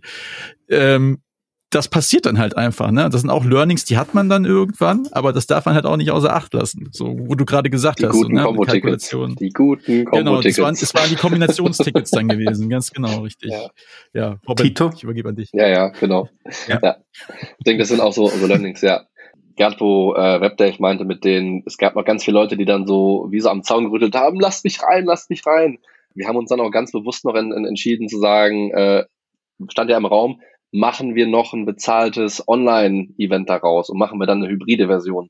Und da haben wir uns auch ganz bewusst äh, dazu entschieden, nur vor Ort zu machen, äh, weil ich, ich, ich glaube, man kann eine sehr gute Online-Konferenz organisieren. Ich glaube, man kann eine sehr gute Vor-Ort-Konferenz organisieren. Ich glaube aber, wenn man den, den Spagat versucht, habe ich noch keine Lösung gesehen, die wirklich gut war. Also auch vielleicht da, wenn irgendjemand überlegt, was er da irgendwie tut, ähm, ich habe auch mal eine Zeit lang Meetups gestreamt. Das ist irgendwie nett, aber ganz ehrlich, dann, dann lieber gut aufnehmen und direkt auf YouTube hochladen einen ähm, Tag später, als versuchen irgendwie äh, die Vor-Ort-Welt mit einem Online-Kontext zu verbinden. Das ist super, super schwierig. Äh, und da haben wir uns auch bewusst dagegen entschieden, haben gesagt, ey Leute, hier gibt's einen Live-Livestream, aber es gibt, ihr könnt euch da unterhalten, aber wir, ist einfach da. So, es gibt da keinen Support, es gibt da keine, keine, keine Preise, kein gar nichts, da ist einfach der Livestream da guckt euch das an äh, und äh, vielen Dank auch nochmal an das äh, Videoteam äh, um, um Nils. Ähm, einen Tag später waren alle Videos, nee, Quatsch, direkt, der wurde direkt live, jeder Talk wurde direkt live geschnitten und wo war sofort live in unserer YouTube-Playlist als privat abgespeichert. Das heißt, es war ultimativ gut. Es hat jetzt noch ein bisschen gedauert, weil wir noch andere interne Probleme hatten, die Sachen freizuschalten. Aber ein gutes Videoteam, was dir am nächsten Tag die, die, die Talks zur Verfügung stellt, ist absolut Gold wert, äh, Gold wert. Und das war wirklich unglaublich gut. Und da auch vielleicht, also unsere Entscheidung war, keine hybride Konferenz, Fokus auf eine Sache und die gut machen. Schöp. Ähm, ich wollte auch nur sagen, also wenn man das macht, dann hat man halt auch noch zusätzlich das Problem am Bein, dass wenn die Technik irgendwie nicht funktioniert des Streamens, also wenn ihr dafür Geld nehmt und irgendwelche Versprechungen macht, dann müsst ihr die halt einhalten. Ne? Und wenn und wenn da irgendwas schief geht bei der Technik, dann ist das in der Regel auch nicht so ganz so einfach zu fixen und dann steht man richtig doof da. Deswegen finde ich den Ansatz, das sozusagen on top noch zu streamen für alle, die Bock haben oder die eben nicht können, ähm, super. Das haben wir bei der Frontiers auch so gemacht. Aber wir haben halt nichts versprochen und nichts verkauft. Ja. ja. Und vielleicht nochmal zu der, ähm, zu dem Kontext des Budgets äh, wie wir das gemacht haben. Ähm, also ich habe halt wirklich sehr, sehr viele Leute gefragt, so was gibt es alles? Und ich habe äh, im Grunde die ganzen Kostenpunkte. Es gibt so dynamische Kosten und Fixkosten. Und es gibt quasi so ein so so ein Bereich, das sind so Basic Costs, so, okay, das, das, wir müssen mindestens 200 Tickets verkaufen. Und dann haben wir das so ein bisschen gemacht wie so ein, wie so ein Bonuslevel, so, okay, wenn wir 300 Tickets verkaufen, dann können wir uns einen geilen Kaffee leisten. Wenn wir 350 verkaufen, dann können wir uns ein Abendevent leisten. Wenn wir 400 verkaufen, dann kann die Bühne noch ein bisschen wachsen, weil wir dann auch mehr machen müssen. Also wir haben quasi verschiedene Variationen, die dann äh, freigeschaltet wurden, wenn eine bestimmte Anzahl der Tickets ähm, verkauft wurde. Äh, so haben wir das gelöst mit der Budgetierung, äh, aber auch in unserem Spezialfall, weil wir einmal gesagt haben, so ähm, alles, was wir übrig haben, in Anführungsstrichen, das wollen wir im Prinzip reinvestieren in die Community, in das Event und haben es dann auch quasi direkt wieder reinvestiert äh, und haben mit einem Puffer von 10, 15 Prozent gerechnet von der Gesamtsumme ähm, als, ähm, als Ding. Also der war am Anfang 20 Prozent groß und je fortgeschrittener die Kalkulation war, je, je genauer das wurde, hatten wir am, am Ende einen Puffer von 15 Prozent und wir sind, kommt drauf an, sind immer noch ein paar Konzernrechnungen offen, die in Zahlungslauf sind. Wenn die noch bezahlt werden, sind wir plus minus null. Ansonsten haben wir ganz leichtes Minus gemacht, was aber, was aber in, in, in, in Ordnung ist. Aber das war dann wirklich so eine, so eine schöne Punktlandung, wo wir einfach gesagt haben, ey, das hat sich sehr gelohnt. Also Budgetierung so hat sehr gut funktioniert. Ja, Dave, dich. Genau, im Prinzip, äh, genau, ich wollte eigentlich nur mal, wir hatten ja vorhin äh, uns schon überlegt, ähm, oder wir hatten uns damals ja schon überlegt, was, wie, wie berechnen wir denn die Ticketpreise? Ne? Klar, man hat ja immer so, ein, so, so eine Traumvorstellung, so eine Wunschvorstellung, komm, wir machen Tickets für 50 Euro. Okay, warte, das funktioniert nicht. Das wird schwierig. Da brauchen wir richtig viele Leute, die da kommen, damit wir das Ganze, oder wir brauchen richtig viele Sponsoren. Also im Prinzip könnt ihr, äh, müsst ihr einfach nur mal in eure Stadt gehen und müsst mal anfragen, was so eure Traumlocation kostet pro Tag oder pro Event. Ne, je nachdem wie, ja, doch, ist wahrscheinlich pro Tag, was ihr dann da irgendwie rechnen müsst. Dann müsst ihr überlegen, okay, was kostet denn ähm, Catering? Ne, für äh, pro Person, äh, was wird denn da gerechnet? Dann ähm, brauchst du Security, also Security brauchst du. Ähm, dann musst du irgendwie ähm, noch, da kommen so viele Sachen, die man immer so, ne, also wie gesagt, Robby hat ja schon gesagt, wir haben, ähm, wir haben ja schon, also wir haben eine Liste mit Sachen, die man so braucht, weil wir bieten ja auch Unterstützung an und wir sharen ja auch das Knowledge, was wir haben. Ähm, da kommen auf jeden Fall super viele Sachen zusammen, die wir so, ähm, äh, die man so braucht am Tag pro Teilnehmer und das einfach mal zusammenrechnen. Das sind, das sind quasi dann so die Fixkosten. Und dann kommen so noch so, okay, warte, vielleicht wäre doch cool, wenn. Und dann noch diese Idee, noch diese Idee und ah, lass mal bitte das noch machen und so. Und dann äh, brauchst du irgendwie Versicherung, genau, das haben wir auch noch gelernt, das brauchen wir ja auch noch. Die Eventversicherung, die sind auch richtig teuer. Ähm, das äh, braucht man irgendwie auch noch und so weiter. Ne? Also das sind alles so, ähm, so eine Sachen. Das müsst ihr euch einmal mal zusammenrechnen. Im Prinzip ist das nicht reine Mathe. Reine, ganz einfach eine ganz dumme äh, Formel, die reinpacken kann. Sagen, das sind meine ganzen Ausgaben. Und dann guckt ihr, wie viel Geld ihr von Sponsoren bekommt das müsste gegenrechnen. Und dann sagt ihr, okay, meine, meine angezielte ähm, ähm, Teilnehmerzahl ist das und dann kommt ihr mit dem Preis pro Ticket raus. Und dann müsst ihr entscheiden, ist das das, was ihr haben wollt? Wenn nicht, dann müsst ihr gucken, wo ihr was drehen müsst. Ne? Ähm, und ähm, also irgendwas, ähm, äh, die Reha für uns, nicht vergessen, ja genau. Ähm, äh, so, so ganz, ganz, äh, ganz ähm, so ähm, an der Qualität zu, äh, zu sparen, ist nie gut. Ne? Das heißt, ähm, dann muss man gucken, wo kann man irgendwas äh, rein runterdrehen und so weiter. Na ne? klar, es ist so wie bei jeder Kalkulation. Irgendwo musst du was hochdrehen, damit das andere irgendwie, damit es am Ende passt. Ne? So eine Kalkulation eben machen. Ich glaube, so, so ganz, ganz ähm, äh, fixe Kosten kann man gar nicht sagen. Ne? Das ist immer stadtabhängig. Wenn ihr natürlich Wo wart ihr dann am Ende? Wo seid ihr gelandet pro Ticket? Das weiß ich schon gar nicht mehr. Äh, Kombi-Ticket, ähm, alle drei Tage waren 600, oder? Kann das sein? Es kommt auf an, wie, das war ein bisschen komplizierter, weil mit. Das ist in Deutsch, das wird da kompliziert. Das ist ja so wie beim. Also ich sag mal, pauschal, ein, äh, Vue.js.de Conf war ein Tag regulär bei 297 Euro, glaube ich, Bruttopreis. Ja, ja. Genau. Wir haben aber Rabattaktionen gehabt. Zwischenzeitlich gab es die für 199, war glaube ich das günstigste. Das war so ein Sonderspecial, was wir dann irgendwie hatten ähm, limitiert natürlich in der Auflage. Und ich glaube, die NGDE war bei 570, 580 Euro für zwei Tage, wenn ich mich recht entsinne ungefähr. Und Kombi-Ticket bei 700 irgendwas um, die, um den Dreh. Genau. Das waren so die Preise. 600, also der reguläre Preis war 600 Euro. Das war so das teuerste Ticket, was man kaufen konnte für die NGDE. Das teuerste Ticket für die View war, war 300 Euro. Und ähm, gab aber, also wir haben eigentlich die meisten Sachen über irgendwelche Community-Rabatte, rausgegeben äh, und irgendwas. Also das äh, war schon ganz gut. Und ähm, aber ich muss auch sagen, wir, wir konnten, also ich finde 300 Euro für äh, jetzt bei der ViewConf zum Beispiel für einen Tag voller Talks äh, und Catering äh, und im Prinzip Halle und Aufnahme und Livestream, alles mögliche. Das war schon ein richtig krasser Preis. Hätten wir auch nicht über die, ohne die Sponsoren hinbekommen. Also wir haben quasi einen, über ein Drittel unserer Kosten wurden von Sponsoren getragen. Das war richtig, richtig fett. Das war echt ähm, auch so zum Verhältnis. Also so Hälfte, Hälfte bis ein Drittel, sage ich mal, solltet ihr auf jeden Fall von Sponsoren, also je nachdem, wie das designt, so war bei uns jetzt so. Wir wollten halt die, die, die Tickets relativ günstig äh, anbieten, ähm, wie es geht und haben uns dann entschieden, ähm, genau, die Tickets für einen viel good Price mit Sponsoren so lange zu füllen und wir hatten auch echt gute, gut zahlende Sponsoren, die es ermöglicht haben. Ähm, genau, und ähm, in Summe, ich habe nochmal gerade nachgeguckt, in Summe haben wir am Ende einen Umsatz mit der Konferenz von 420.000 Euro gemacht mit acht Ehrenamtlichen. Also es ist auch einfach schon und wir sind auf null rausgekommen, ne? Also alles, alles komplett wieder rausgeballert. War schon. Mit, mit beiden Konferenzen? Ja, mit allen. Okay, mit der gesamten Woche quasi. Okay. Ja. Mhm. Trotzdem mal ihre Nummer, ne? Also es ist. Ja, also da, dafür, dass man, dass man, dass man denkt so, äh, ich mache das mal mit acht Ehrenamtlichen und ich hätte mal, ich hätte gern so eine Konferenz. ist schon so, also es hat mich auch ab und zu nervös gemacht, weil ich letztendlich hafte. War dann auch so, okay, bitte keiner Corona bekommen, bitte, bitte, bitte, Dankeschön. Mhm. Ja.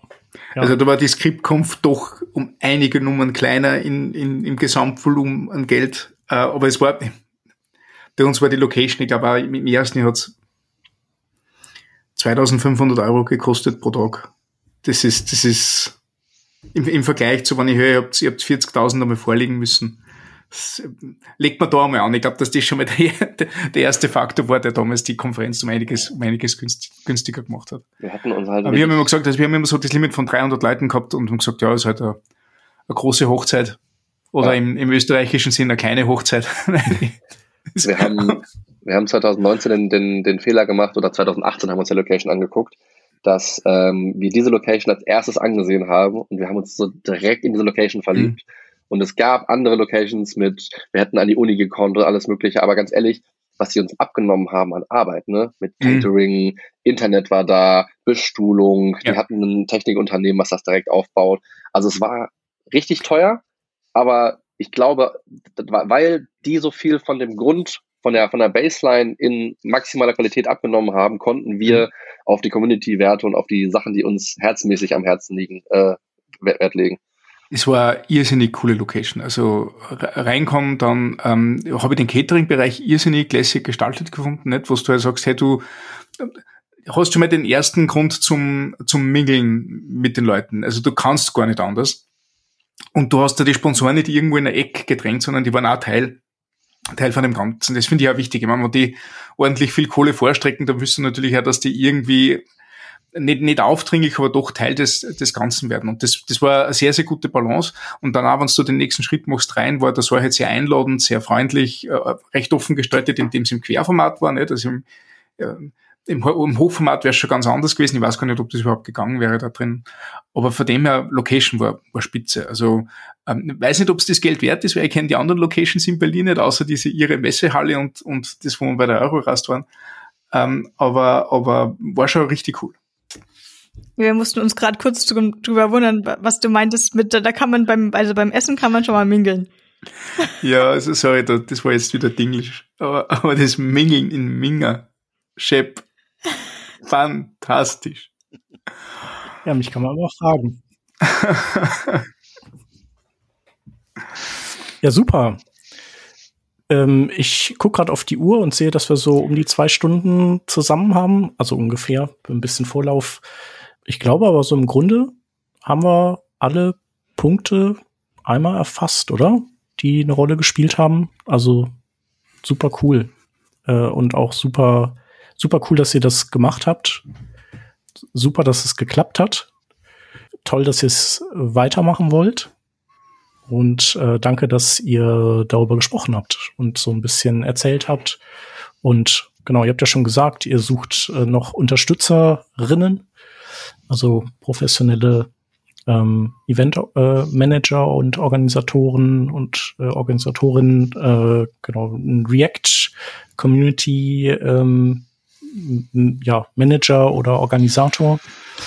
Und ähm, ja, wahrscheinlich auch grundsätzlich äh, habt ihr immer Interesse und ein offenes Ohr für Input von der Community und äh, irgendwie helfende Hände generell, ne?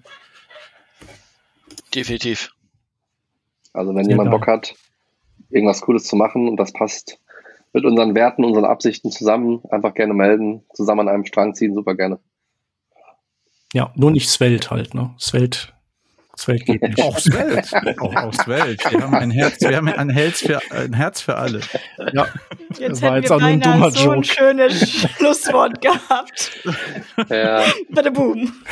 ja, genau. Äh, wir verlinken euren Kontakt, eure Kontakte. Wir hallo meine Freunde, hallo Svelt. Nein, nein, Svelte ist super. Damit habe ich da auch schon was gemacht. Wir entschuldigen uns für was für Shep jetzt, oder? Also ich, Das geht nicht. ich fand, ich fand Svelte total entspannt. Ich habe das in meinem Stream mal ausprobiert. Ich fand es lustig. Genau, dein Stream werde ich auch noch äh, ergoogeln und verlinken für alle, die äh, Das ist ähm, webdave.tv. ah ja, Dann werdet ihr weitergeleitet. ja, sehr cool. Ja, dann vielen Dank nochmal und äh, genau, viele Grüße nach Hamburg, nach Berlin, äh, nach Minga, auch äh, als München bekannt, und nach Linz. Ja, danke schön, dass wir hier sein durften und auch danke euch für die schöne Arbeit mit dem Podcast. War sehr schön. Dankeschön. Ja, vielen Dank. Bis bald. Vielen Dank. Bis Macht's. Ciao. Tschüss. Ciao. Ciao. Ciao.